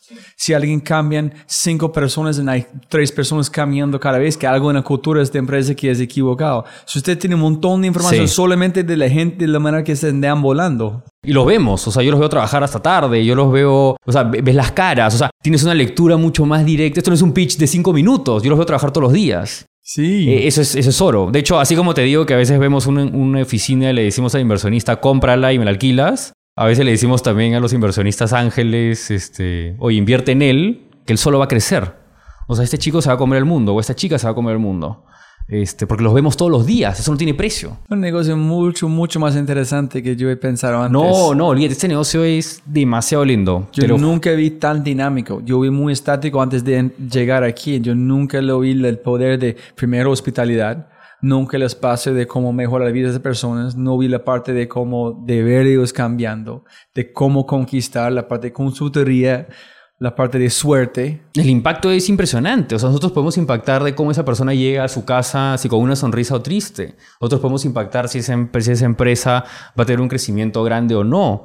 Eh, o sea, otra vez, si lo puedes hacer desde un detalle o lo puedes hacer desde conectándolo con alguien que sabes que le puede agregar valor, ¿no? Entonces, tenemos un, una gran responsabilidad en las manos. Y también es muy chévere que ustedes son una marca conocida en su ciudad, en su tierra que pusiste un sello de, de, felicidad en su tierra. La gente conoce comunal como algo para respetar, que esté mejorando, que es, es poder. Es, en cada vez que tú creces, significa que el país va bien. Sí, claro. Eso, eso es chévere. Sí, ¿no? Y nos llena de orgullo y inflamos el pecho y nuestra gente se siente cada vez más motivada de ser parte de la creación de esta historia que otra vez, lo, lo, bonito de crear algo desde cero y que hace bien las cosas y que tiene un impacto positivo en, en, en nuestros, en nuestros clientes es único, ¿no? Es único. Y siempre les digo, imagínense acá unos años cuando venimos para atrás y le digan a sus hijos, a su familia, este, mira esto, yo he sido parte de esta creación. En un día, ¿cuántos años? ¿Quién sabe? Algún bueno cómo va a ser un documental en ver este espacio igual. se mira, es como el garaje de Apple, aquí es el garaje de, repente, espacio. De repente iba, iba a ser súper anecdótico y nos acordaremos todos de ese momento. Eh, por suerte, dentro de los más de 90 personas que somos, este, tengo mucha gente todavía de los inicios. Este, y sí, de vez en cuando no, nos reímos y miramos para atrás y, y, es lo que nos tiene energía para seguir remando para adelante, ¿no? Chévere, chévere. Los tres mejores libros que ha leído o quiero recomendar o... Mira, soy muy malo leyendo libros, pero te podría decir que he leído solo uno en mi vida y ha sido de negocios, este, que sí me sirvió mucho y hasta ahora me sirve como como estructura para, para lo que es negocio. Y curiosamente no tiene nada que ver con los típicos libros de emprendimiento. Eh, es un libro que se llama, no me acuerdo si se llama How to Win o Winning, pero es de A.G. Lafley, que es este, un ex CEO de, de Procter Gamble. Y por eso te digo, o sea, yo, yo sí rescato bastantes cosas de, de mi ex vía corporativa y ese libro resume mucho lo que rescato de ese, de ese mundo para aplicarlo en, en este otro. Este es el único libro que he podido iniciar y terminar en poco tiempo. Los otros me quedo a la mitad o... En fin, no, no, no, no soy una persona que se puede sentar a leer un libro. Este, me cuesta trabajo, pero sí leo mucho resúmenes de libros. ¿En qué usas? Eh, Abstract, Blink. Blinkist. Sí, Blinkist. ¿Te gusta? Me funciona bastante bien para cuando me recomiendan un libro y digo, tranquilo, yo lo veo y lo veo ahí rápido. ya no entro en los detalles si lo leí o no, pero por lo menos tengo un overview del libro. Y leo mucho este, posts de blogs, ¿no? Sigo muchísimo, o sea, los Crunchbase, los Business Insider, los... Todos, o sea, mi, eh, si abro mis redes sociales, todas tienen que ver con eso. Ya se ha convertido en esa como mi revista diaria de noticias. Y leo mucho de muchas industrias, no solo de la mía. Me declaro un obseso de mi industria. Este, sé muchísimo de mi industria y de todo el ¿Qué es? mundo. Hotelero, development. No, del, del coworking, de, de, de Workspace as Service, de, de lo que estoy haciendo yo, de ser un especialista en espacio de trabajo. Y te puedo contar la historia de cómo está hoy la foto en China, en Europa, en Estados Unidos y en Latinoamérica, tranquilamente. El gente, la gente nos han llamado a vos, eh, estamos pensando en tres de negocio, puedes dar un como consultancy en cómo funcionan las cosas. Y hablo, veo, veo cómo van los players, veo los, los top players de los países, cómo se están moviendo, de quién levantan dinero, cómo levantan dinero, sus propuestas de valor, cómo las están adaptando. De eso, a eso le dedico la mayor parte de mi tiempo en lectura y la otra parte de mi tiempo a ver otras industrias. Creo que es importante, como, sobre todo como líder de una organización y, y como, como en el proceso de armado de un producto, aprender a todas las industrias, el e-commerce. este, No, ese es lo más importante. Yo vi como la persona, el fundador de Priceline, que hizo una charla en Medellín hablando que la inspiración por Priceline fue ver como la perishable goods, bananos. Si no compras, un, no puedes usarlo. En un perishable goods de silla, Sí. un avión, en el momento que sale, es dead, es como es podrido. Entonces Sí. él inventó Priceline para los precios de las sillas en este punto. Entonces fue inspirado de un mundo afuera, ¿no? creo que de esa manera uno logra encontrar lo mejor de, de todos estos mundos. Este, a eso le dedico mi tiempo y mi, mi tiempo libre lo dedico a eso. pudieras poner una cartelera enorme enfrente del aeropuerto aquí, gigante, luces, todo el mundo pueden verlo despegando, aterrizando y un WhatsApp mensaje a todo el mundo, el mismo mensaje, que no es publicidad para comunal. ¿Qué mensaje pondrías? Vengan a comunal, vengan a comunal. Eh, creo que iría, créetela. Y, y creo que todo, todo inicia ahí. O sea, cuando realmente tú te la crees, o sea, crees que puedes ser exitoso, crees que, que puedes lograr ese, ese sueño, se contagia. Y, eso, ¿en qué significa que se contagia? Que puedes fácilmente, o tienes mucha más probabilidad de armar un muy buen equipo que se case con eso tienes mucha más probabilidad de encontrar inversionistas que crean en ti. Y por ende, a clientes que se casen contigo y que digan, sí, pues no solo te estoy consumiendo un producto o un servicio, estoy comprando tu sueño y soy parte de este sueño. Entonces creo que lograr eso es hasta mágico en, en- en- en estos stakeholders que te acabo de decir, que son los stakeholders de- del, que por lo menos hoy nos rodean a nosotros. Y, y ni más decir del landlord también. El momento donde vas a un landlord y le dices, esto es como matrimonio, esto nos vamos juntos en esto para siempre y los dos vamos a ganar, esto va a ser win-win. Y eso mismo lo repites con todos estos stakeholders, es mágico, es, funciona, es una bola de nieve. Y ellos confían porque te ven a ti creyéndotela. O sea, ellos confían porque te ven a ti haciendo las cosas bien. I mean, ese es como arrancamos la conversación. Después de hablar con la gente de Endeavor, yo vi en 45 minutos, está listo sangrar en la mesa, decir, dame un trabajo en comunal, dame una empresa como en Skyler, yo quiero trabajar como aquí, yo trabajar como en esta empresa, yo quiero trabajar en Cao, con Ale. Y yo nunca he sentido eso en una empresa grande, ni una vez.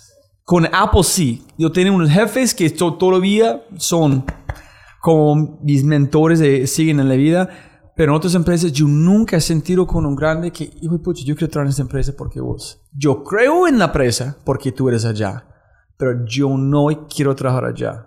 En este momento, yo no, no es contagioso. Yo no veo que ellos creen en, en- yo no sé. Ese es que yo diga que faltan las empresas grandes. Es faltan este, algo contagioso, yo no sé. Es un reto también, ¿no? Porque llega. Y es uno de los retos que tenemos hoy nosotros. O sea, ¿cómo, extra- cómo extrapolamos esto? En contagiar a sus empleados. Claro. Sí. Porque ellos son los siguientes líderes en la compañía. Sí, en la vez que cuando, como te dice, más grande, más complicado transmitir el mensaje. Sí, es lo que te decía hace un rato. Cuando iniciamos comunidad y tenía un solo local y 25 personas en el local, los podía sacar a almorzar. Y, no- y nos moríamos de risa y estábamos bien y las fiestas eran chéveres. Y podía generar un nexo. Hoy que son más de 4.000 miembros los que tenemos, más de 4.000 comuneros los que tenemos, ¿cómo logro hacer lograr un impacto similar con ellos. Tiene que contratar su gente que no está en voz. Más complicado encontrar a alguien que es van a tatuar en su corazón comunal. Y eso es hoy, te diría que es lo que me quita el sueño. Ah, sí. Sí, eso es hoy lo que me quita el sueño. Es cómo escalamos esto, cómo contagiamos esto al equipo, cómo, cómo armamos un plan de sucesión, ¿no? Cómo, cómo tenemos, cómo desarrollamos líderes en comunal que amplifiquen este sueño en, en- en toda la región. Sí, yo pienso que escalar es más sencillo de escalar en mantener el propósito de la esencia. Llevar como más personas, más productos sencillo, pero traer la cosa que es invisible, que no, es, no puedes tocar, allá es el reto, ¿no? Y si te digo que nuestra propuesta de valor tiene que ver con hospitality, con un trato personalizado, con el contacto humano, con mayor razón es un reto. Que, que lo vamos a lograr, que lo vamos a lograr y estamos trabajando súper duro en eso, pero eso es. Ok. El peor o mejor consejo que ha recibido en su vida. Creo que el mejor consejo, y es lo que creo que es parte de lo que soy hoy, es este consejos de mis papás, ¿no? Creo que siempre he recibido eso de créetela, ese créetela viene de ellos, eso de todo se puede viene de ellos. Este, siempre decimos que somos el resultado de nuestros padres, ¿no? Mi papá es una persona súper correcta, pero, o sea, es extremadamente correcta, es como siempre se va a hacer lo correcto y, tengo mucho de él en eso. Y mi mamá es la mujer más positiva del mundo. Este, vendedora como ella sola también, o sea, es súper buena convenciendo y, creo que soy el resultado de eso. Eh, y siempre, y, los dos siempre me inculcaron el todo se puede. Lo que decías hacer se va a poder, todo se puede. Y lo último, si quieres dejar un mensaje para la gente escuchando, cualquier emprendedor y para la gente de comunal, su equipo, la gente que trabaja en ese espacio, si ellos escuchen, quién sabe, qué mensaje quieres dar por ellos. Eh, es- me está poniendo difícil, me está poniendo bien difícil. Eh, Yo estoy imaginando que yo traje aquí en mi jefe, como la persona que arrancó este, están van a hablar. Quiero, quiero escuchar. Es, cuénteme. es- Mira, a mi gente, y también lo digo a mis clientes porque, porque son parte de esto, es que les prometo que vamos a hacer historia, les prometo que, que, que vamos a trascender en esto, les prometo que, que esto va mucho más allá de solo el espacio y el buen servicio, vamos a trascender en lo, en lo que hacemos y vamos a generar un muy buen impacto no solo en Perú hoy, sino en toda Latinoamérica. Y los invito a clientes y a mi equipo y a los que se quieran unir a mi equipo a que sean parte de esto. ¿no? Creo que tenemos una oportunidad única de crear algo lindo, con un impacto impresionante, en- sobre todo en el ecosistema de emprendimiento, innovación, no solo entre emprendedores, sino también invitando a los corporativos, que es importante tenerlos en la ecuación. Eso les diría. Y sabes muy chévere sobre cómo que, que hacen ustedes es landlords o sus la gente que tiene oficinas acá pueden crecer con ustedes no solamente los empleados cuando ven comunal ay yo soy un espacio que está en México está en Brasil está Sí. en Chile Y se siente parte de la historia. Yo creo que cada Sí. vez pasa más que la gente se enamora de las historias. La historia es Este, todo Es todo. Entonces, eso es sentirlo más humano. Y, y otra vez, no estoy teniendo una transacción del X dólares por, por escritorio, sino, ok, ¿qué personas están detrás? ¿Qué, qué, qué- qué- me está contando? ¿no? y cuántas empresas van a salir exitosos ah yo arranqué en comunal Claro. Yo crecí con comunal yo fui una, como dos escritorios a tres pisos qué historia tan brutal Y tenemos varias historias de esas que son súper lindas. Y las vivimos, o sea, y las celebramos. De hecho, es más, ahora que venía de camino, me entró una foto de, de un lindo detalle que le hemos dado a, a un cliente que ha tenido un hito importante en, en- en la historia de su empresa. Entonces, este. Y, y bonito porque ellos te agradecen y dicen: Esto ha sido gracias a ustedes también. Ustedes han sido parte importante de este crecimiento. Entonces tú dices: ¡Wow! Estamos cumpliendo con el propósito de de, de comunal, ¿no? Entonces, eso creo que realmente te deja esa sonrisa para irte a la casa, a la casa, a dormir tranquilo y Chévere, chévere. Listo, entonces ojalá que en dos, tres años grabamos el Comunal La Venganza. Cuando estás en Brasil, hablamos cómo fue ese crecimiento. buenísimo. Siempre puede ganar más plata. Mil gracias por su tiempo. Muchas gracias. Gracias a ti. Buenísimo. Como siempre. Siempre pueden ganar más plata, pero no más tiempo. Muchas gracias por escuchar. Espero que hayas aprendido algo increíble. Te hayas inspirado a cambiar el mundo, ayudar a alguien, servir a alguien, que sientes con ganas de hacer algo creativo, innovador y más importante, si encuentras este podcast espectacular, alucinante y quieres acceder a los links del podcast y quieres mandarle un mensaje a Ernesto, ingresa a thefryshow.com al episodio de él, obvio, o mis otros invitados. Da clic en alguno de los links y sus redes sociales y envíale un mensaje, pregunta o obvio un agradecimiento diciendo mil gracias hermano por este contenido tan brutal. Y una vez más, mi correo semanal 747 cosas para 7 días thefryshow.com forward slash correo. Chau, chau. Como siempre, siempre puedes ganar más plata, pero no más tiempo. Muchas gracias por escuchar. Antes de terminar, unas cosas importantes para preguntar y mencionar. Número uno, deja una calificación en Spotify. Ya, ya, déjala. Literalmente toma segundos y como yo mencioné, el impacto es enorme. Además, estarás garantizado de sentirte increíble el resto del día. También estamos produciendo todo el contenido en YouTube. El canal es espectacular. Tengo mi newsletter Conejo Blanco, las notas del podcast y los enlaces, las transcripciones. Nuestro otro podcast, Matamos Preguntas, escúchalo. Y más se puede encontrar en thefryshow.com. Y si quieres enviarme un mensaje o patrocinar el podcast, puedes enviar mi mensaje usando cualquiera de mis redes sociales con mi nombre a Robbie J. Fry. Gracias, abrazo grande y sigue escuchando.